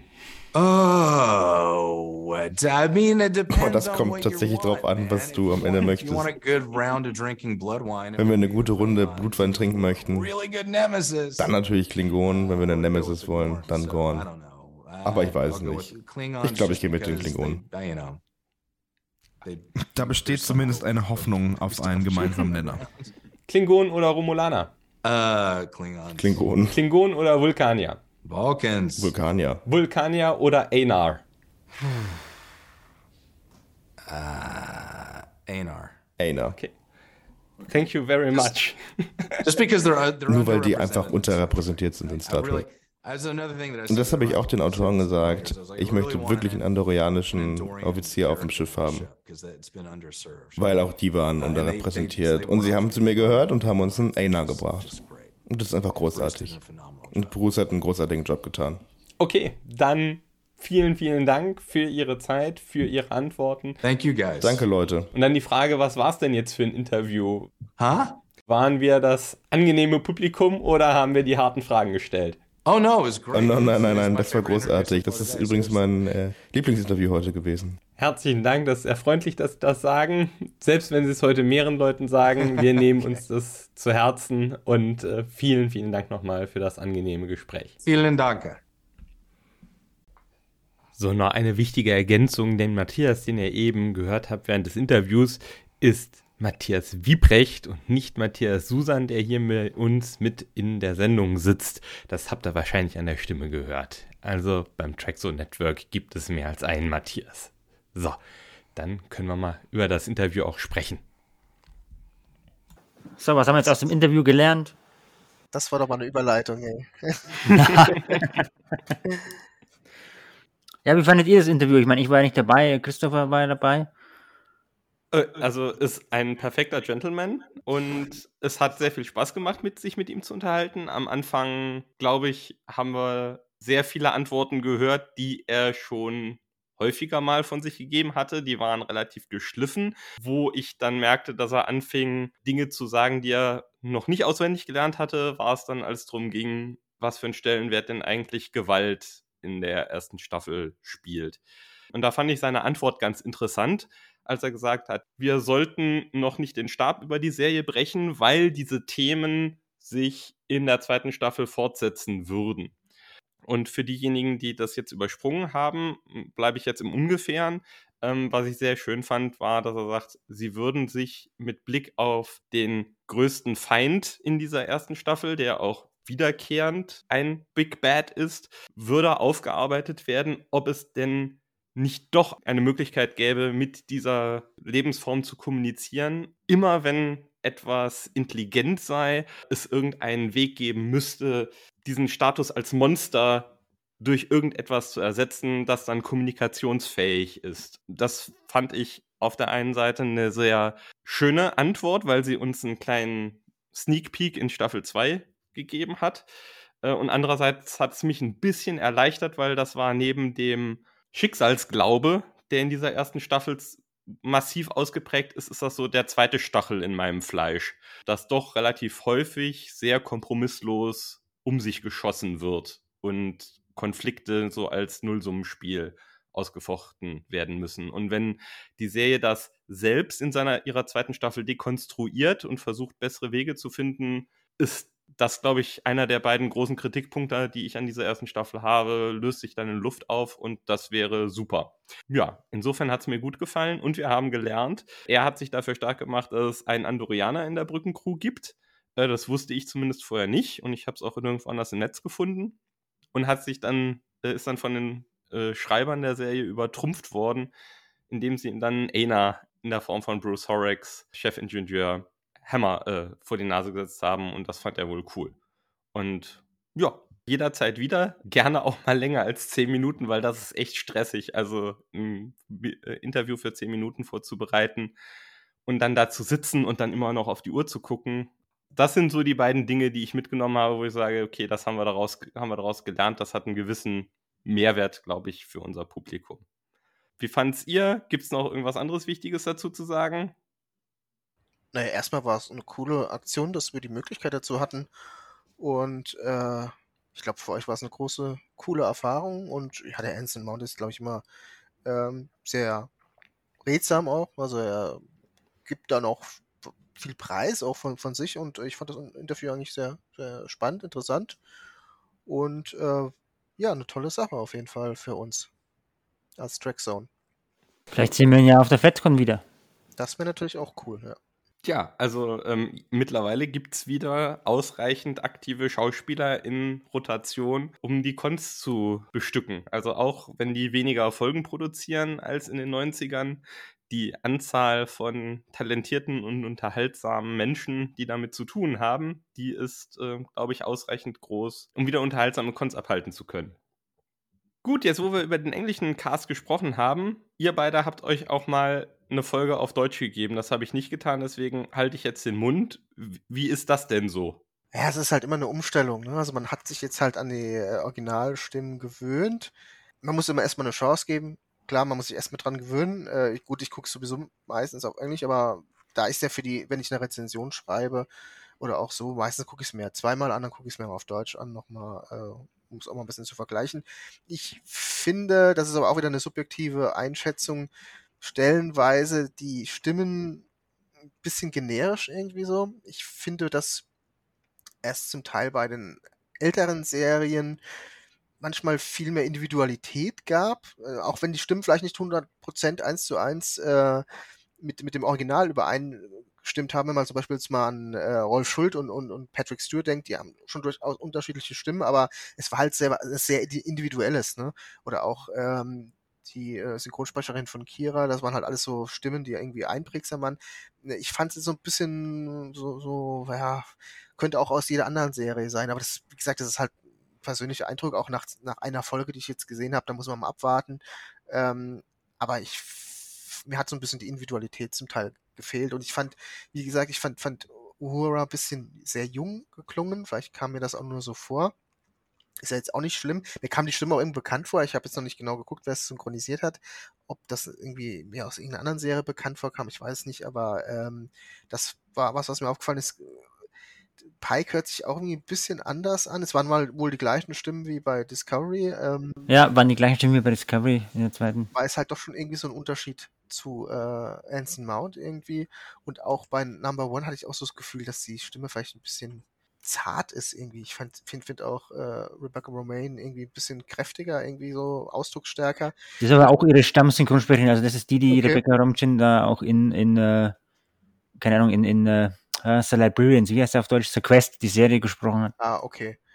Ja, ist, ist ja auch, wie gesagt, ist nur ein individueller Eindruck. Ähm, da ich eh meistens auf Englisch gucke, ist es auch nicht so schlimm. Man muss sich halt immer erstmal dran gewöhnen. Ist klar, wenn, wenn da eine neue, eine neue Serie kommt und dann ist man halt, wie gesagt, man ist die Originalstimmen erstmal gewohnt und dann muss man sich erstmal dran gewöhnen. In zwei, vier, fünf, zehn Folgen hat man sich dann vielleicht auch schon. Maya M. Benga ganz gut getroffen ist, wie ich finde, weil der hat im Deutschen auch so eine tiefe Mhm. Stimme wie im englischen Original. Ja, äh, es gibt immer mal Beispiele, wo, wo es halt echt eins zu eins passt auch. Oder wenn es nicht so genau passt, es trotzdem sehr individuell ist. Also gerade, wenn ich jetzt mal an Odo früher denke, hat ja im, im Original eine viel, viel tiefere Stimme als im Deutschen, aber es war halt eine, schon eine sehr einprägsame Stimme, die deutsche Stimme von Odo. Und ähm, ja, muss man sich erstmal dran gewöhnen. Aber generell, glaube ich, so von, von, von den Dialogen her ist es eigentlich ganz gut umgesetzt worden. Das ist, glaube ich, auch, ähm, war ja schon immer recht gut, die deutsche Synchronisation, muss man ja sagen. Gab immer mal irgendwelche Rohrkrepierer, äh, wa- was ich halt mittlerweile besser finde, dass viele Episodentitel dann auch ähm, eins zu eins übersetzt werden oder minimal verändert werden. Ähm, früher gab es viele, gerade in der Originalserie, das vielleicht auch mal ein, mal Wert für einen Artikel zu schreiben, habe ich auch schon mal überlegt, gab es auch viele Episodentitel, die total äh, schwachsinnig waren oder auch äh, schon gespoilert haben, vorweggenommen haben, was passiert oder auch was man zu glauben hat, wie man diese Folge einzuschätzen hat. Das ist ja so ein bisschen besser geworden in den letzten äh, neueren Serien und äh, ich glaube, das wird da auch bei Strange New Worlds der Fall sein. Äh, positiv erstmal, dass man auch die Serie den Titel gelassen hat. Hätte man vielleicht früher auch nicht gemacht. Ne? Da hat man dann aus Star Trek The Next Generation dann das Raumschiff Enterprise das nächste Jahrhundert gemacht. Ähm, hat man jetzt Raumschiff Enterprise, fremde neue Welten. Ge- Genau, hätte man ja machen können. Ne? Hat man zum Glück nicht gemacht und ich glaube, da sind wir auch alle froh drum und ähm, auch das ist was, was man, denke ich, positiv herausstellen sollte. Okay, dann lass uns doch mal einfach über die beiden Folgen reden, über die wir jetzt reden können, ohne Leute zu spoilern. Die Pilotfolge heißt so wie die Serie, Strange New Worlds. Das ist ein Novum, soweit ich weiß. Also kann ich mich nicht dran erinnern, dass das schon mal passiert ist in Star Trek. Ich kenne das in anderen Serien, dass die erste Folge ab und zu Pilot heißt. Aber ich kann mich ehrlicherweise auch nicht an eine andere Serie erinnern, die die erste Episode so benannt wie die Serie. Aber vielleicht habe ich da einfach nicht den Horizont. Ähm, ich weiß, dass das Künstler, äh, also Musikkünstler häufig machen, dass sie erst das Album so nennen wie ihre Band zum Beispiel. Ähm, das fand ich ganz witzig. Wie fandet ihr denn das Wiedersehen nach drei In-Universe-Monaten mit Captain Pike?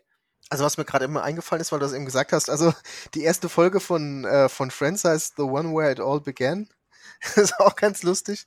Äh, ansonsten ähm, fand ich die Folge, puh, wie soll ich jetzt sagen, um es nicht zu negativ äh, zu sagen. Also mh, ich war ein bisschen enttäuscht, muss ich sagen. Ich war halt auch gespoilert, muss man auch dazu sagen. Was ich ganz gut fand, war so diese Einführung. Äh, wie gesagt, dieses, ähm, Dilemma, das Pike hat, da war ich immer ein bisschen skeptisch. Ich hätte es halt irgendwie besser gefunden, wenn er es irgendwie alles wieder vergessen gehabt hätte nach, nach diesem äh, Zeitkristal-Gedöns. und ähm, äh, es ist halt nicht, nicht gut, es gibt dem Charakter natürlich ein bisschen äh, Hintergrund, bisschen Gravitas, aber ähm, die, wie gesagt, dieser Determinismus finde ich ein bisschen schwierig auch, wie du. Ähm, ansonsten fand ich es aber ganz gut, so, so die Einführung. Ähm, mir war die Geschichte an sich aber ein bisschen zu generisch, muss ich sagen. Also es wieder jemand will einen Erstkontakt herstellen, die laufen Gefahr oder werden gefangen genommen und dann müssen sie befreit werden. Und am Schluss gibt es dann so eine, eine Lektion, äh, die sicherlich, sicherlich im, im Geiste von Star Trek steht, aber ich fand es dann auch, das ist immer so ein bisschen, das ist auch das, was mich beim ersten Kontakt ein bisschen gestört hat. Es ist ein bisschen zu einfach, ne, muss man schon sagen. Also, okay, wir haben hier ähm, einen riesen globalen Konflikt, man weiß nicht genau warum.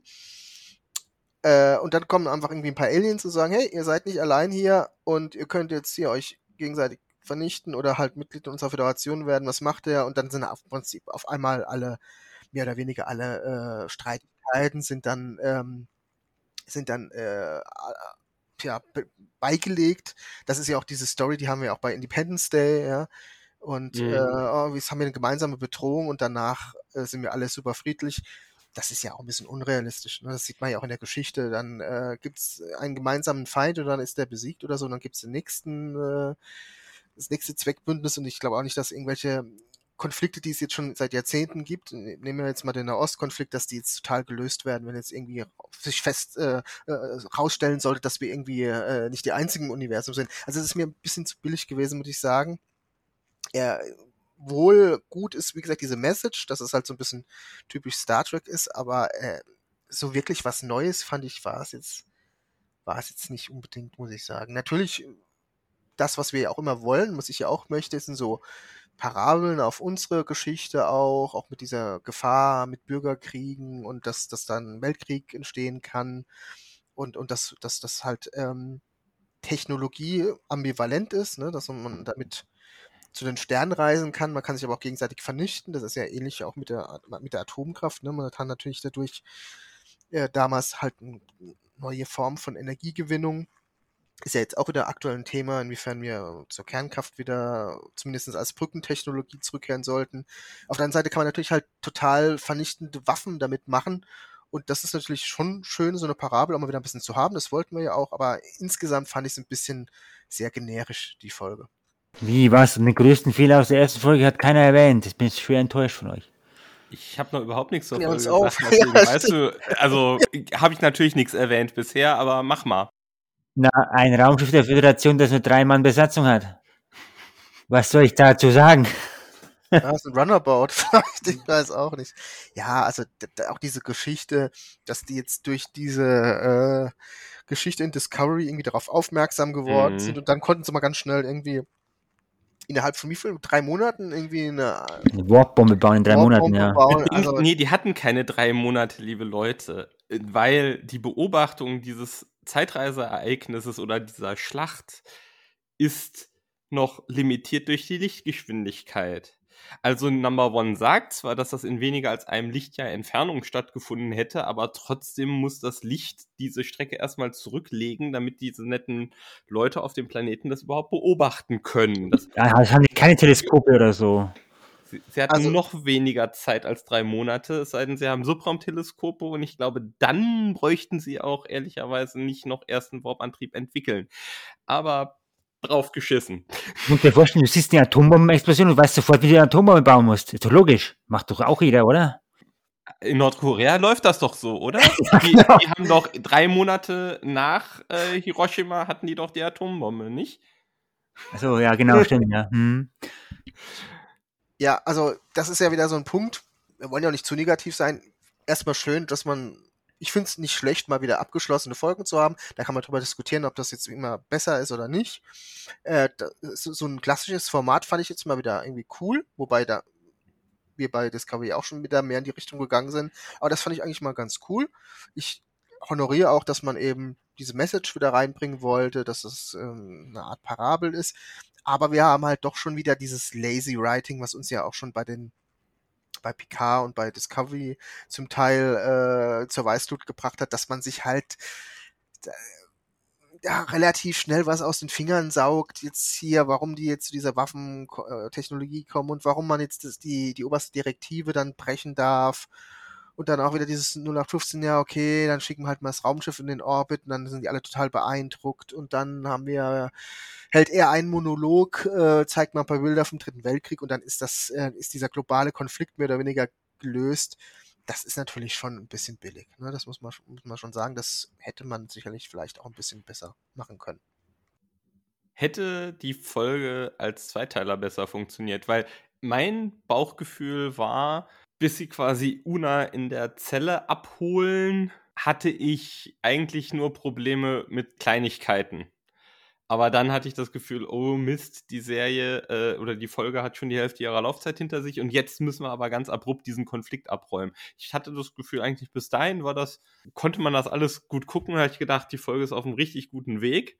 Und dann mit den ganzen Problemen, die du aufgeführt hast, wir auch sagen, hm, Landung war holprig. Und es war jetzt auch, äh, das hatte ich vergessen zu erwähnen, es ist auch meines Erachtens das erste Mal, dass Star Trek Live-Action-Serie nicht mit einem Mehrteiler gestartet ist. einem Zweiteiler seit TOS, ne? Also selbst Picard hatte ja drei Episoden, bevor sie in den Weltraum aufgebrochen sind. Das könnte man da so als den Piloten sehen. Ähm, Discovery hat ja auch die ersten beiden Folgen direkt am gleichen Abend veröffentlicht, was ja quasi die Vorgeschichte war, die sich auf der Shenzhou zugetragen hat. Vielleicht wäre es ganz gut gewesen, da auch anderthalb Stunden Auftakt Strange New World zu spendieren. Ich finde die ganze Story viel zu dünn auch und zu unspektakulär für einen Serienauftakt. Ähm, ich hatte einfach vom Gefühl her, dass ja den Eindruck, ich habe das irgendwie schon x-mal gesehen in Star Trek. Also dieses ein Erstkontakt geht schief und dann sind sie in Gefangenschaft und müssen dann irgendwie befreit werden oder werden sie dann doch entdeckt. Natürlich undercover ähm, in, als, als Spezies getarnt und dann äh, müssen sie sich dann äh, doch zu erkennen geben und dann ja, das hat man irgendwie schon mal. Ne? Es gibt ja auch Next Generation diese Folge, äh, die heißt ja auch First Contact, die in, in die mhm. ähnliche Richtung geht. Dann habe ich das Gefühl, das gab es bei Enterprise auch in der Form schon mal irgendwie. Also es ist relativ durchschnittliche Star Trek Kost gewesen, meiner Meinung nach, für einen Serienauftakt, der, wie gesagt, ein Prequel ist. Und klar, man hat es dann irgendwie ein bisschen verwoben mit, mit dem Dilemma, das, das Pike hat, mit, mit dem die Zukunft voraussehen. Das fand ich auch alles ein bisschen sehr konstruiert. Wie gesagt, dieser Determinismus, den finde ich auch ein bisschen schwierig. Auch in, in dieser Folge. Ich, für, für einen Serienauftakt, ich weiß auch nicht, ich hätte mir irgendwie eine etwas spektakulärere Mission irgendwie gewünscht. Auch, auch eine Mission vielleicht, wo auch mehr Charaktere ein bisschen eingebunden werden. Ne? Dass man vielleicht, wie gesagt, einen Chefingenieur braucht und nicht erst am Schluss, wo er halt mal schnell an Bord gebeamt wird. Oder halt auch, ähm, ja, wo man schon so ein bisschen sieht, dass das alle irgendwie gebraucht werden. Ne? Äh, in gewisser Weise auf ihren Positionen. Fand ich es einfach ein bisschen, ja, durchschnittlich, was, mhm. was da geboten wurde. Tom, sing doch mal ein paar Lobeshymnen. Ja, das Singen ist eine gute Überleitung zur zweiten Folge, die Gesangsfolge. Ähm, fand ich ehrlich gesagt auch jetzt gar nicht so schlecht. Mit dem goldenen Ei, dass die besingen müssen. War mal, war mal was anderes Es geht schon extrem gut los. Also, das ist bald memewürdig, ne? Der äh, Track Talk Podcast vom Trackzone Network fängt die Folgenbesprechung an mit war ja gar nicht so schlecht. Das wird uns garantiert vom Discovery Panel aufs Butterbrot geschmiert werden. Ich sag's nur. Ja, irgendwann muss man halt auch mal, ne? Man kann ja, ist ja, ist ja, ist ja meine Meinung, ich meine, da stehe ich ja auch dazu. Äh. Könnt ihr mal sagen, wie fandet ihr das goldene Ei? War es eher so Fabergé Top oder eher so äh, Osterei Gold angemalt Flop? Auch da bis bis kurz vor knapp fand ich die Folge ziemlich gut und die Landung war eine Katastrophe. Naja, siehst du, aber, aber es ist im Kontext auch so schlecht war es nicht, ne? Also hallo Discovery Panel, hallo. Ähm, also ich würde diese beiden Folgen fast jeder Folge aus der zweiten Staffel Star Trek Picard vorziehen, zum Beispiel. Ja, okay, das ist das, äh, ja, okay. Es ist jetzt auch nicht vielleicht nicht die, die dollste Hürde, über die man drüber springen muss und äh, wahrscheinlich auch den meisten Folgen aus Discoverys äh, dritter oder vierter Staffel. Also ich fand es eigentlich von den Live-Action-Serien war das einer der besten Auftakte. Also sowohl handwerklich, visuell, von den Schauspielern. Ich hab, hatte die ganze Zeit Spaß. Und das dicke Sternchen an der Sache ist, wenn ich dann anfange darüber zu überlegen, was wollen die mir denn eigentlich sagen? Und jetzt hatte das Matthias schon den Determinismus für die Pilotfolge durchdekliniert und dass das dann auch bei der zweiten Folge direkt wieder reinhaut, das hat mich echt geärgert. Ich verstehe schon, weswegen man das macht. Es scheint ja mittlerweile Konsens zu sein, dass diese Waberigkeit zwischen den Propheten versus Wurmloch-Aliens in Deep Space Nine, dass das so der goldene, aufgeklärte Mittelweg ist, um mit Religion umzugehen. Ich habe da eine dezidiert andere Meinung zu. Und ich bin der Meinung, das hat man versucht, da mit Schwurbelei an dieser Stelle zu wiederholen. Und ich bin der Meinung, man hat es schlechter gemacht als in Deep Space Nine. Weil man hat da überhaupt nichts vage gelassen oder unbestimmt gelassen, sondern es wird uns schon ziemlich explizit durch den Text der Folge eingebläut, da hat irgendeine höhere Gewalt, egal ob die jetzt Gott oder Q oder der neutrale kosmische Plan heißt, hat da die Finger im Spiel gehabt und die Crew der Enterprise waren nur Fingerpuppen im Spiel kosmischer Mächte, die da genau das getan haben, was sie schon immer hätten tun sollen. Also die haben nicht aus sich heraus, aus freiem Willen und mit freier Entscheidungsfähigkeit gehandelt, sondern ja, die haben halt genau das gemacht, was eben vorher mal ins Drehbuch geschrieben wurde. Und die konnten sich auch nie wirklich anders verhalten. Und das fand ich, das finde ich derb. Oh, also das ist, das ist doof. Also das hat nach meinem Dafürhalten in Star Trek nichts verloren, solange ich mich halt nach außen hin immer noch so gebe. Und da war ja die erste Folge super dick, äh, zu sagen, ich will eine progressive Kraft für das Gute in dieser Welt sein und diese Serie soll die Leute dazu inspirieren, tatsächlich auf diese tolle Zukunft hinzuarbeiten. Das klappt nur nicht, wenn ich Stories erzähle, wo ich sage, nee, in Wirklichkeit lehnt euch zurück und lasst das Leben an euch vorbei rauschen lassen. Es kommt eh so, wie es kommen soll. Es ist doof. Es tut mir leid. Also, da passt die Message dessen, was die Folge transportieren will. Die Moral der Geschichte passt nicht zu dem, was man vordergründig meint, den Leuten irgendwie auf den Weg geben zu wollen. Was man irgendwie bewerkstelligen möchte. Wenn die Serie wirklich eine politische Agenda hat oder eine gesellschaftlich-soziale Agenda hat, dann ist das total widersprüchlich für mein Verständnis. Ich will mich gar nicht an der Diskussion festhalten, was Star Trek ist und was nicht Star Trek ist, sondern ich mache es mal andersrum. Ich mache daran fest, was ich für gute, wertvolle Unterhaltung halte, die uns irgendwie als Gesellschaft auch voranbringt und was nicht. Und dann muss ich sagen, Star Trek Next Generation kommt mit ins Boot und jetzt die ersten beiden Folgen Strange New Worlds kommen nicht ins Boot. Für mich. Ja, ich kann es teilweise verstehen, teilweise sehe ich es auch ein bisschen anders. Generell finde ich es ganz gut, wenn man nicht unbedingt diesen, unbedingt diesen Eindruck vermittelt, man kann immer alles steuern im Leben. Es gibt Dinge, die sich einfach auch der, der, eigenen äh, Handlung entziehen. Ja, also das Schicksal hat halt manchmal, spielt einen bösen Streich mit ein. Man hat nicht immer alles unter Kontrolle. Check. Von daher, auf der anderen Seite finde ich auch diesen Determinismus schwierig. Also gerade dieses mit Pike kann da nicht raus und der muss den äh, Leuten retten und so. Das ist Quatsch. Der könnte einfach sagen, ich lasse mich nicht versetzen oder ich warne vorher vor diesem, an diesem Tag und machen einfach keine, machen wir halt einfach keine Trainingsmission oder dann sterben sie halt nicht und dann passiert mir auch nichts. Also das ist halt einfach, das ist, ich finde es auch blöd. Also ich hätte auch diesen ganzen Kram mit, er weiß, was passiert und da, da kannst du auch kein normales Leben mehr führen. Das, das können, können sie mir auch nicht weismachen, dass er dann sagt, oh ja, okay, ist halt so, ich lebe jetzt halt mal, wenn wir alle wüssten, dass wir in so und vielen Jahren irgendwie im Rollstuhl landen oder dass wir sterben oder schwer krank werden, da kannst du hast auch kein normales Leben mehr, dass du sagst, das genieße ich jetzt nochmal. Sondern du wirst immer die, die, die innere Uhr ticken hören und, und das wird dein Leben auch die Lebensqualität nehmen. Das ist einfach so. Und wenn du dann auch noch in, in so einem, wie du auch schon vorhin gesagt hast, man weiß ja im Prinzip, dass Pike nie was passieren kann, dass die Enterprise nicht zerstört werden kann. Das wissen wir auch so, klar, weil, weil es halt ein Prequel ist.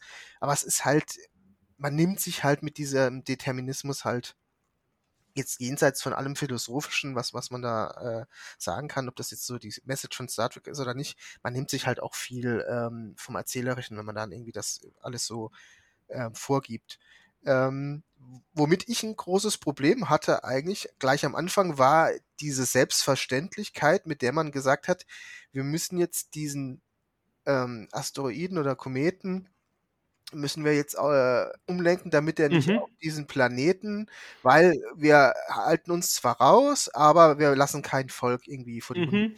Das war nie so in Star Trek. Da hätte es früher eine Diskussion darüber gegeben, inwiefern man nicht sagen kann, diese Spezies könnte sich irgendwie zu, äh, zu einer neuen Art von Borg entwickeln und dann irgendwie etliche andere Kulturen umbringen. Das war nie ein, in der obersten Direktive nie so äh, klar und sicher, dass man sagt, man greift jetzt hier ein und das ist ja der Witz dann, weil dann dieser Alien ja sagt irgendwie, ähm, sie, sie würden Gott spielen. Das machen sie ja irgendwie auch, ne? Also die, indem sie ja. da angreifen. Also im Prinzip ist diese ganze Argumentation, äh, am Anfang geht's ja in die Richtung, dass man äh, diesen Alien da als äh, religiösen Fanatiker irgendwie darstellen will, der irgendwie Gott spielen will, aber man selbst ist natürlich super toll und macht's nicht, aber im Endeffekt, wenn man da eingreift, spielt man ja auch Gott.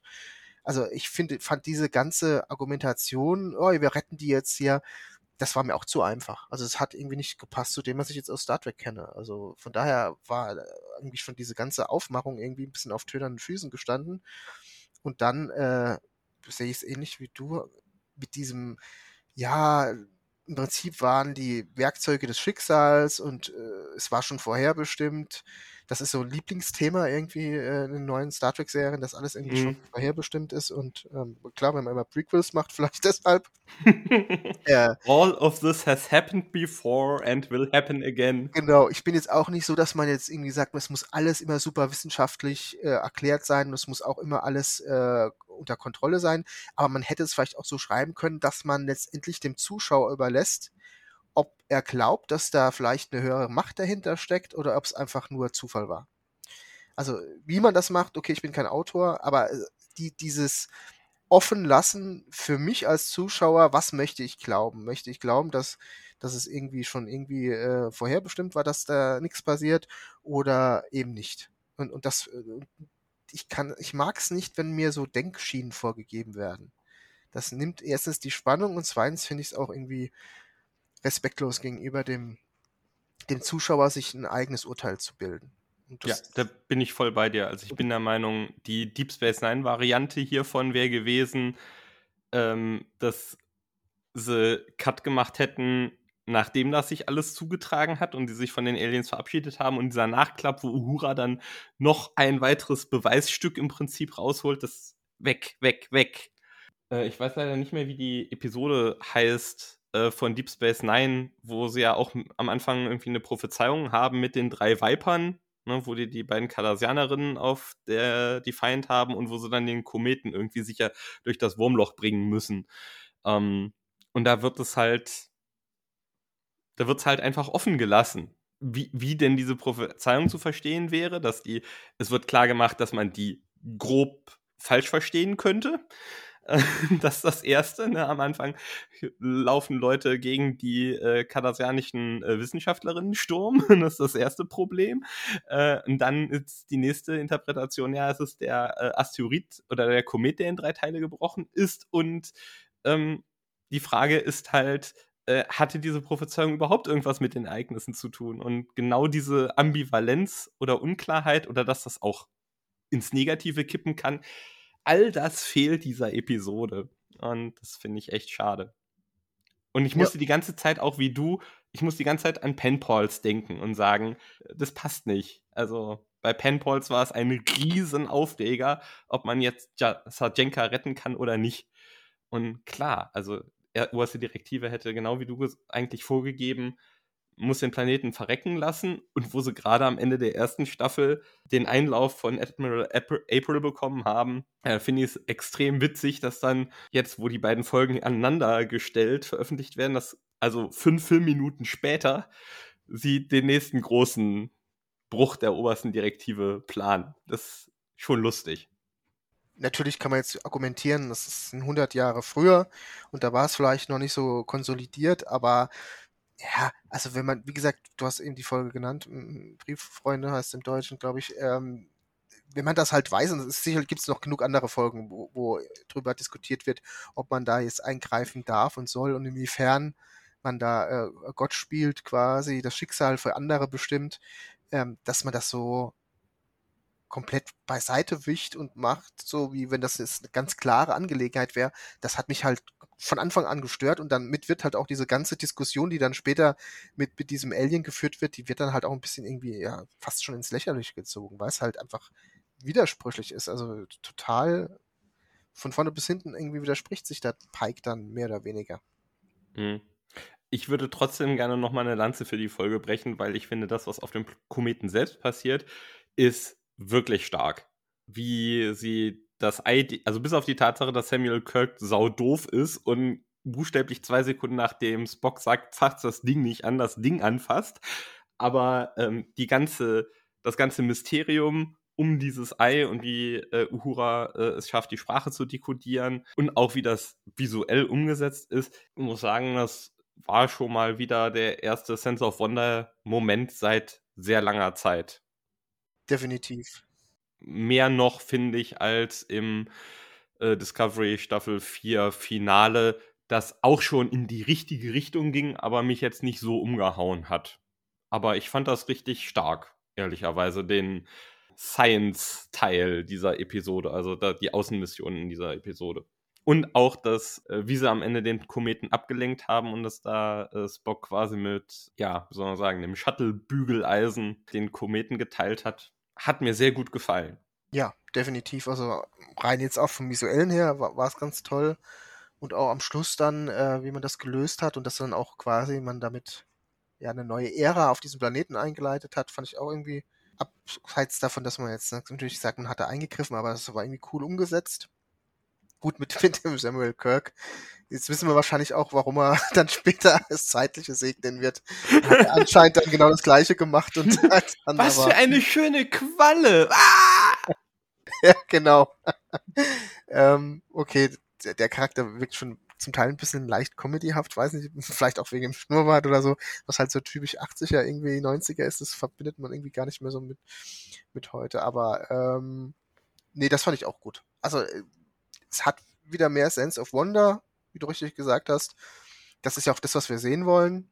Auch eine kluge Lösung am Schluss, dann, wie man das dann, dann auflöst mit, mit diesem Shuttle-Flug. Äh, das hat mir auch ganz gut gefallen. Wie gesagt, äh, der Mittelteil oder die, die Geschichte, der Haken, an den die, die Geschichte hängt, der ist halt ein bisschen problematisch, aber ansonsten ähm, dieser Teil auch, ähm, ich fand es auch von, von der Optik her, ich weiß nicht, die, sie haben das ja auch mit dieser Leinwand da gemacht. Das hat mich auf mich schon deutlich besser gewirkt als in Discovery. Da war es zum Teil, hat man es manchmal gesehen, irgendwie, dass es irgendwie so, so eine mhm. Leinwand ist. Ich fand, da hat man irgendwie, war top. Also. Ja. Perfekt, ja. Fand ich auch. Und was ich auch, anderes visuelles Highlight, das ist eine reine Oberflächlichkeit, aber trotzdem war es geil und ich würde es gerne erwähnen. Die Visualisierung der Ausweichmanöver fand ich richtig stark. Also, dass das erstens eine längere Sequenz war und das dann halt, ja, so in dem Verhältnis, wie man sich das halt vorstellt, irgendwie weiß nicht, zwei Drittel, drei Viertel der Torpedos dran vorbeifliegen, aber halt die Enterprise dann trotzdem irgendwie immer noch ein paar einsammelt. Das war einfach ja, waren spitzenvisuelle Effekte. Ich weiß nicht, was draufsetzen soll. Also, das, äh, die ganze, die ganze Optik dieser Episode äh, hat mir sehr gut gefallen und muss auch ganz ehrlich sagen, wenn die Staffel in dem Format weitergegangen wäre, äh, wie diese Episode, dann hätte ich wahrscheinlich insgesamt auch eine bessere, eine noch bessere Meinung darüber. Ich bin immer noch der Meinung von den drei Live-Action-Serien, die wir jetzt gesehen haben und in der Kurzman-Ägide ist das die beste erste Staffel. Und ich habe, so, obwohl ich so viel darüber zu meckern habe, ich habe mich wirklich richtig gefreut, über jede Minute dieser Crew irgendwie bei der Arbeit zuzusehen. Man darf ja auch nicht vergessen, es ist eine erste Staffel und da muss sich ja noch einiges immer finden. Das war ja bis jetzt immer so. Ne? Also abgesehen von TOS äh, oder TOS ist die erste Staffel, die war ja eigentlich recht gut. Mhm. Die anderen hatten ja alle meistens Probleme mit der ersten Staffel. Und von daher, ähm, klar, wir sprechen jetzt über die ersten zwei Folgen, dass da noch nicht alles rund läuft. Geschenkt. Wir haben ja schon gesehen, vieles ist schon rund. Also, wie gesagt, das Visuelle ist, glaube ich, da gibt es nicht viel zu meckern. Wie gesagt, der Cast ist wirklich sehr gut. Auch interessante Charaktere, wo, wo man irgendwie viel noch rausholen kann. Gute Schauspieler, wobei das ja selten das Problem war bei Star Trek. Die haben eigentlich immer ganz gute Schauspieler gehabt. Äh, habe ich da Mhm. Selten mal welche, wo ich sagen kann, okay, das war jetzt nicht so. Auch die, die Chemie scheint zu stimmen. Ich finde die Crew irgendwie ein bisschen auch schon interessanter als von Discovery. Abgesehen jetzt von, von Saru, äh, finde ich da diese Besetzung nicht so spannend. Ich finde das hier schon irgendwie spannender. Kann ich genau sagen, warum, aber irgendwie so, wie gesagt, die Chemie irgendwie ähm, passt irgendwie vielleicht mehr. Und äh, ja, man hat halt auch wirklich wieder dieses Gefühl, es ist jetzt ja nicht die Christopher Pike Show, so wie die Burnham Show in, in Discovery, sondern es ist halt eine Ensemble Show. Die haben alle ihren, ihren Teil, äh, tragen dazu bei, dass die Mission gelingt oder haben irgendwie ihren, ihren Fokus und das ist schon mal etwas, mit dem ich mich deutlich mehr äh, anfreunden kann. Und äh, trotz allem, auch wenn sie vielleicht alle so ihr Päckchen zu, zu tragen haben, auch Laan ist auch schon wieder, die Geschichte geht schon wieder so ein bisschen in die Richtung, was wir schon bei Worf hatten oder auch was wir bei äh, Burnham hatten, also Kindheitstrauma, Jugendtrauma mit, mit äh, einem Angriff auf dem Außenposten. Das ist jetzt auch vielleicht nicht so optimal, aber trotzdem habe ich das Gefühl, die sind jetzt nicht alle so emotional beladen, abgesehen jetzt vielleicht von Pike, mh, dass die jetzt da die ganze Zeit da eher Päckchen mit, rum sich, mit sich rumtragen, sondern die halt wirklich Bock drauf haben, rauszugehen und zu erforschen. Das hat man halt bei Discovery nicht so das Gefühl gehabt. Da hat man oft das Gefühl gehabt, da, das ist alles so unter Zwang und ähm, die sind irgendwie alle emotional überladen und das habe ich da, den Eindruck habe ich jetzt nicht so, auch wenn, man, wenn ich weiß, auch schon ein bisschen vom Spoilern her, dass da durchaus noch was kommt bei dem einen oder anderen, aber ich fand es trotzdem irgendwie deutlich angenehmer, die Atmosphäre hm. deutlich angenehmer, auch heller, auch von, von der Optik her, als Discovery, hat mir schon deutlich besser gefallen. Also mehr, mehr schon am, an, am 90er-Track und am Original, an der Originalserie. Ja, also vor allen Dingen diese Melodramaschraube ist massiv runtergedreht. Also das, was ja. da emotional verhandelt wird und was die Charaktere mit sich rumtragen und später auch nochmal zum Tragen kommt, wird nach meinem Dafürhalten in einer viel angemesseneren Tonlage verhandelt. Und was ich auch extrem angenehm finde, du wirst als Zuschauerin nicht ständig in diese Extreme gepeitscht. Also das finde ich bei Discovery streckenweise echt schon anstrengend bis, ja, das ist ein hartes Wort, manipulativ, wo ich das Gefühl habe, die, die Serie will mit Gewalt, dass ich jetzt also den Schmerz der Figur nachfühle und auch heulend am Boden liege nur um dann irgendwie nächste Woche mir klarzumachen, dass das in Wirklichkeit ja gar nicht so schlimm war und eigentlich vergessen. Und jetzt hier gibt es dieses andere Ding, über das du dich aufregen kannst. Und das passiert halt bei Strange New Worlds nicht. Und das finde ich, macht es so viel angenehmer, diese Serie zu gucken. Das heißt nicht, dass die da alle wie Roboter durch die Gegend laufen. Es ist nicht wie bei The Next Generation, dass das alles so klinisch rein abläuft die Figuren haben ein Leben und das ist wichtig und das kommt auch noch zum Tragen und es ist auch nicht so, dass nie, nie eine Träne vergossen wird. Aber es ist so viel, wie soll ich sagen? Natürlicher. Natür ja, danke. Es, ist, es, es wirkt mir und meinem Verständnis davon, wie man auf gesunde Art und Weise über Emotionen sprechen und die zum Ausdruck bringen kann, ist es sehr viel näher an mir. Ja, ging mir auch so war, war angenehm zu sehen. Ähm, bei allem, was man kritisieren kann, mit dem, mit dem Storytelling, mit dem, ähm, mit, mit den Plotholes, das ist ein Thema, das wird auch noch wahrscheinlich ein Thema bleiben. Das äh, ist aber, wie gesagt, da muss man eben auch ein bisschen abwarten, wie es sich entwickelt. Aber von rein von der Atmosphäre her finde ich auch, ist es deutlich angenehmer als das, was wir in Picard und, und ähm, vor allem in Discovery gesehen haben. Das war mir einfach viel zu viel Soap mhm. teilweise. Und das ist hier definitiv nicht der Fall und ähm, dementsprechend bin ich da auch echt äh, glücklich drüber. Tom, was ist denn dein Fazit? Eingeschlafen müssen wir rausschneiden. okay.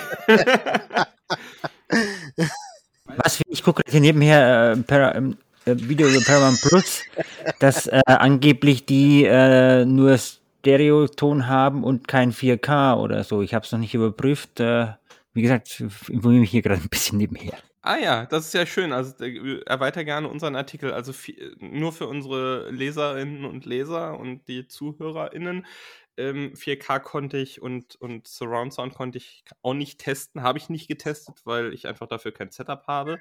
Äh, ich weiß, dass andere Leute da Wert drauf legen. Ich habe versucht, das in der Rezension äh, transparent zu machen. Also ich sollte vielleicht nochmal explizit darauf hinweisen, dass ich äh, Surround Sound äh, nicht getestet habe, äh, weil mir dafür das Setup fehlt. Ich hatte genügend Grips in der Birne, das bei 4K dazu zu schreiben. Ja, Tom, magst du denn dann gerade noch ein Fazit ziehen? Zu den ersten zwei Folgen oder zu dem, äh, na gut, ich meine, mein Vater steht in meinen Rezensionen, von daher weise ich jetzt einfach mal ganz frech auf meine Rezension. Ich bin jetzt mal faul an der Stelle, ihr müsst ja auch noch ein bisschen was lesen nebenher vielleicht. Ähm, nee, soweit bin ich zufrieden, nee, alles gut. Ja, vielleicht noch eine Sache, über die wir überhaupt nicht gesprochen haben, die aber heute auch, sage ich mal, zwar keine Premiere gefeiert hat, aber doch einem relativ großen Publikum das erste Mal in On-Demand einfach verfügbarer Form bereitgestellt wurde. Es sind auch 13 Folgen von Star Trek Prodigy plötzlich zum Abruf da. Wollen wir darüber gerade noch drei Worte lassen? Ja, gerne. Ich hatte, als ich die ersten beiden Folgen gesehen und die auch schon rezensiert hatte, hatte ich ähm, böses Fazit gezogen und gesagt, die Disneyfizierung von Star Trek schreitet voran. Ich bin aber der Serie treu geblieben und habe da äh, immer wieder mal reingeguckt und muss sagen, die entwickelt sich und wird stärker im Moment. Und meine Frau und ich, wir gucken die zusammen mit Lower Decks von den fünf aktuellen Serien, gucken wir interessanterweise die beiden Animationsserien am liebsten. Hat natürlich auch ein bisschen was mit dem impliziten Vertrag mit dem Publikum zu tun. Ne? Also Prodigy setzt sich halt auch nicht hin und baut irgendeinen gewaltigen Anspruch auf, sondern sagt, nee, das soll einfach eine lockere Einführung für junge Menschen sein, um sie so in dieses Star Trek-Universum zu holen. Dadurch, dass das irgendwie klar ist, dass das so der Job dieser Serie ist, kann ich der auch viel mehr durchgehen lassen, als halt Strange New Worlds Discovery oder Picard, die sich halt selbst Bier ernst nehmen, fast. Äh, oder zumindest diesen Anspruch vor sich hertragen, dass sie irgendwie gesellschaftliche Relevanz verkörpern. Ich kann nur jedem, jeder, die sich da am Rande für Star Trek interessiert, ans Herz legen, da mal reinzugucken, weil da doch ganz witzige Geschichten auch bei sind. Also es ist nicht nur so auf dem Niveau von den 90er Jahren Samstagmorgen-Cartoons, sondern es wird auch eine durchaus zusammenhängende Geschichte erzählt und einige Charaktere, wo ich gesagt, am Anfang gedacht habe, boah, sind die flach, die entwickeln sich doch mit der Zeit.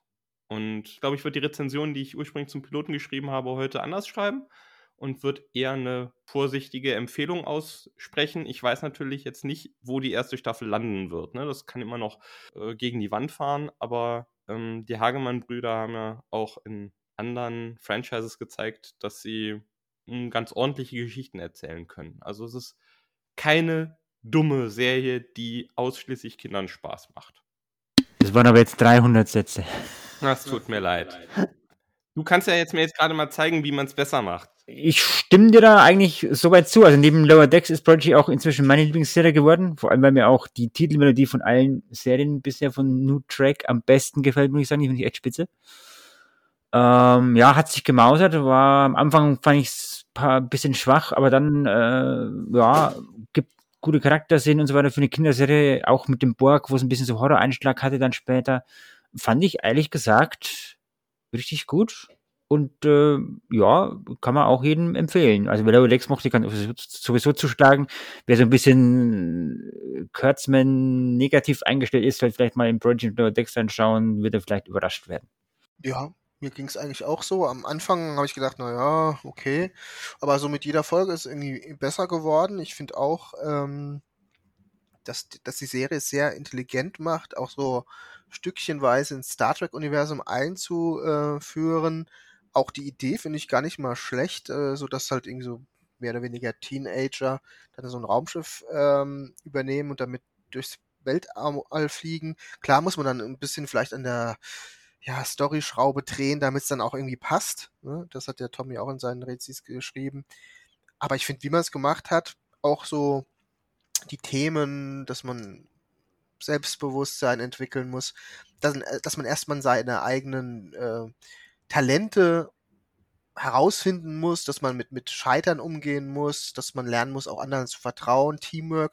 Das sind ja alles Themen, die auch gerade für, für Teenager äh, von Bedeutung sind, eigentlich auch für uns als Erwachsene noch von Bedeutung. Man, man lernt ja nie aus, man entwickelt sich auch immer weiter. Aber gerade dieses, ja, so, so den eigenen Platz finden, Selbstbewusstsein aufbauen, was da auch mal so durchschimmert ähm, bei dieser Serie, finde ich eigentlich auch äh, aus pädagogischer Sicht recht gut gelungen. Und äh, ja, optisch finde ich eigentlich auch ganz gut gemacht. Ich finde es auch gut, dass es sich so total von, von Lower Decks abhebt. Da sieht man auch gleich, dass es unterschiedliche Serien sind. Und äh, ja, also ich finde auch, ähm, kann man durchaus auch gucken als Erwachsener. Ich finde es auch deutlich angenehmer zu gucken als jetzt die Original-Animationsserie. Gut, die ist auch von, von, von der Machart auch äh, natürlich deutlich älter. Die hat mich manchmal aber dann doch irgendwie ein bisschen, war die mir zu hektisch irgendwie. Das fand ich jetzt da gar nicht so. Die ist, hätte ich jetzt gar nicht so erwartet, ähm, die ist überhaupt nicht hektisch, Prodigy, sondern äh, ist ein sehr angenehmes Erzähltempo, hätte ich so gar nicht erwartet, muss ich sagen, weil das vielleicht auch gar nicht mehr so ähm, so, so der, der Stil ist heute. Ich bin ehrlich gesagt auch positiv überrascht, fand auch ein paar Stories ganz gut. Wenn ich jetzt nicht so doll finde, ist dieser Diviner da, der ist mir ein bisschen zu generisch als, äh, als Bösewicht, aber gut, mal sehen, was dann noch mit dem äh, noch äh, zur Story noch dazukommt. Aber ich muss sagen, ich bin auch positiv überrascht von, von Prodigy und freue mich auch auf die neuen Folgen dann, wenn sie dann hoffentlich dann verfügbar sind. Gut, Spitzenabschluss. Dann machen wir jetzt hier einen Deckel drauf, würde ich vorschlagen, oder? Gibt es noch was Wichtiges, über das wir nicht gesprochen haben? Nö, ich denke, wir haben alles gesagt, was wir sagen wollten. Ja, fantastisch. Dann wünschen wir doch allen Good night und good luck. Bleibt uns treu. Wenn es euch gefallen hat, dann empfehlt uns doch weiter. Hinterlasst ein Like in den Plattformen, wo ihr uns gefunden habt. Wenn euch was nicht gefallen hat oder wir Blödsinn erzählt haben, dann schreibt es in die Kommentare und äh, wir geloben dann Besserung fürs nächste Mal. Genau, und zum Staffelfazit können wir dann irgendwann auch nochmal was machen. Ja, auf jeden Fall. Ja, dann, genau, als, als Einstimmung auf PK Season 3 machen wir einen Staffelfinal-Podcast zu äh, Strange New World, weil wenn das vorbei ist, steht ja PK Season 3 in den Startlöchern. Dann sind wir ein bisschen hochgepusht oder hoffentlich hochgepusht. Das ist, dass wir mit einer positiven Grundstimmung da reingehen, sage ich jetzt mal, bevor wir uns dann der Demontage der ganzen TNG-Crew. Äh, nein, ich will jetzt nicht vorgreifen. ja, ähm, gute Nacht und vielen Dank fürs Zuhören. Ciao. Tschüss.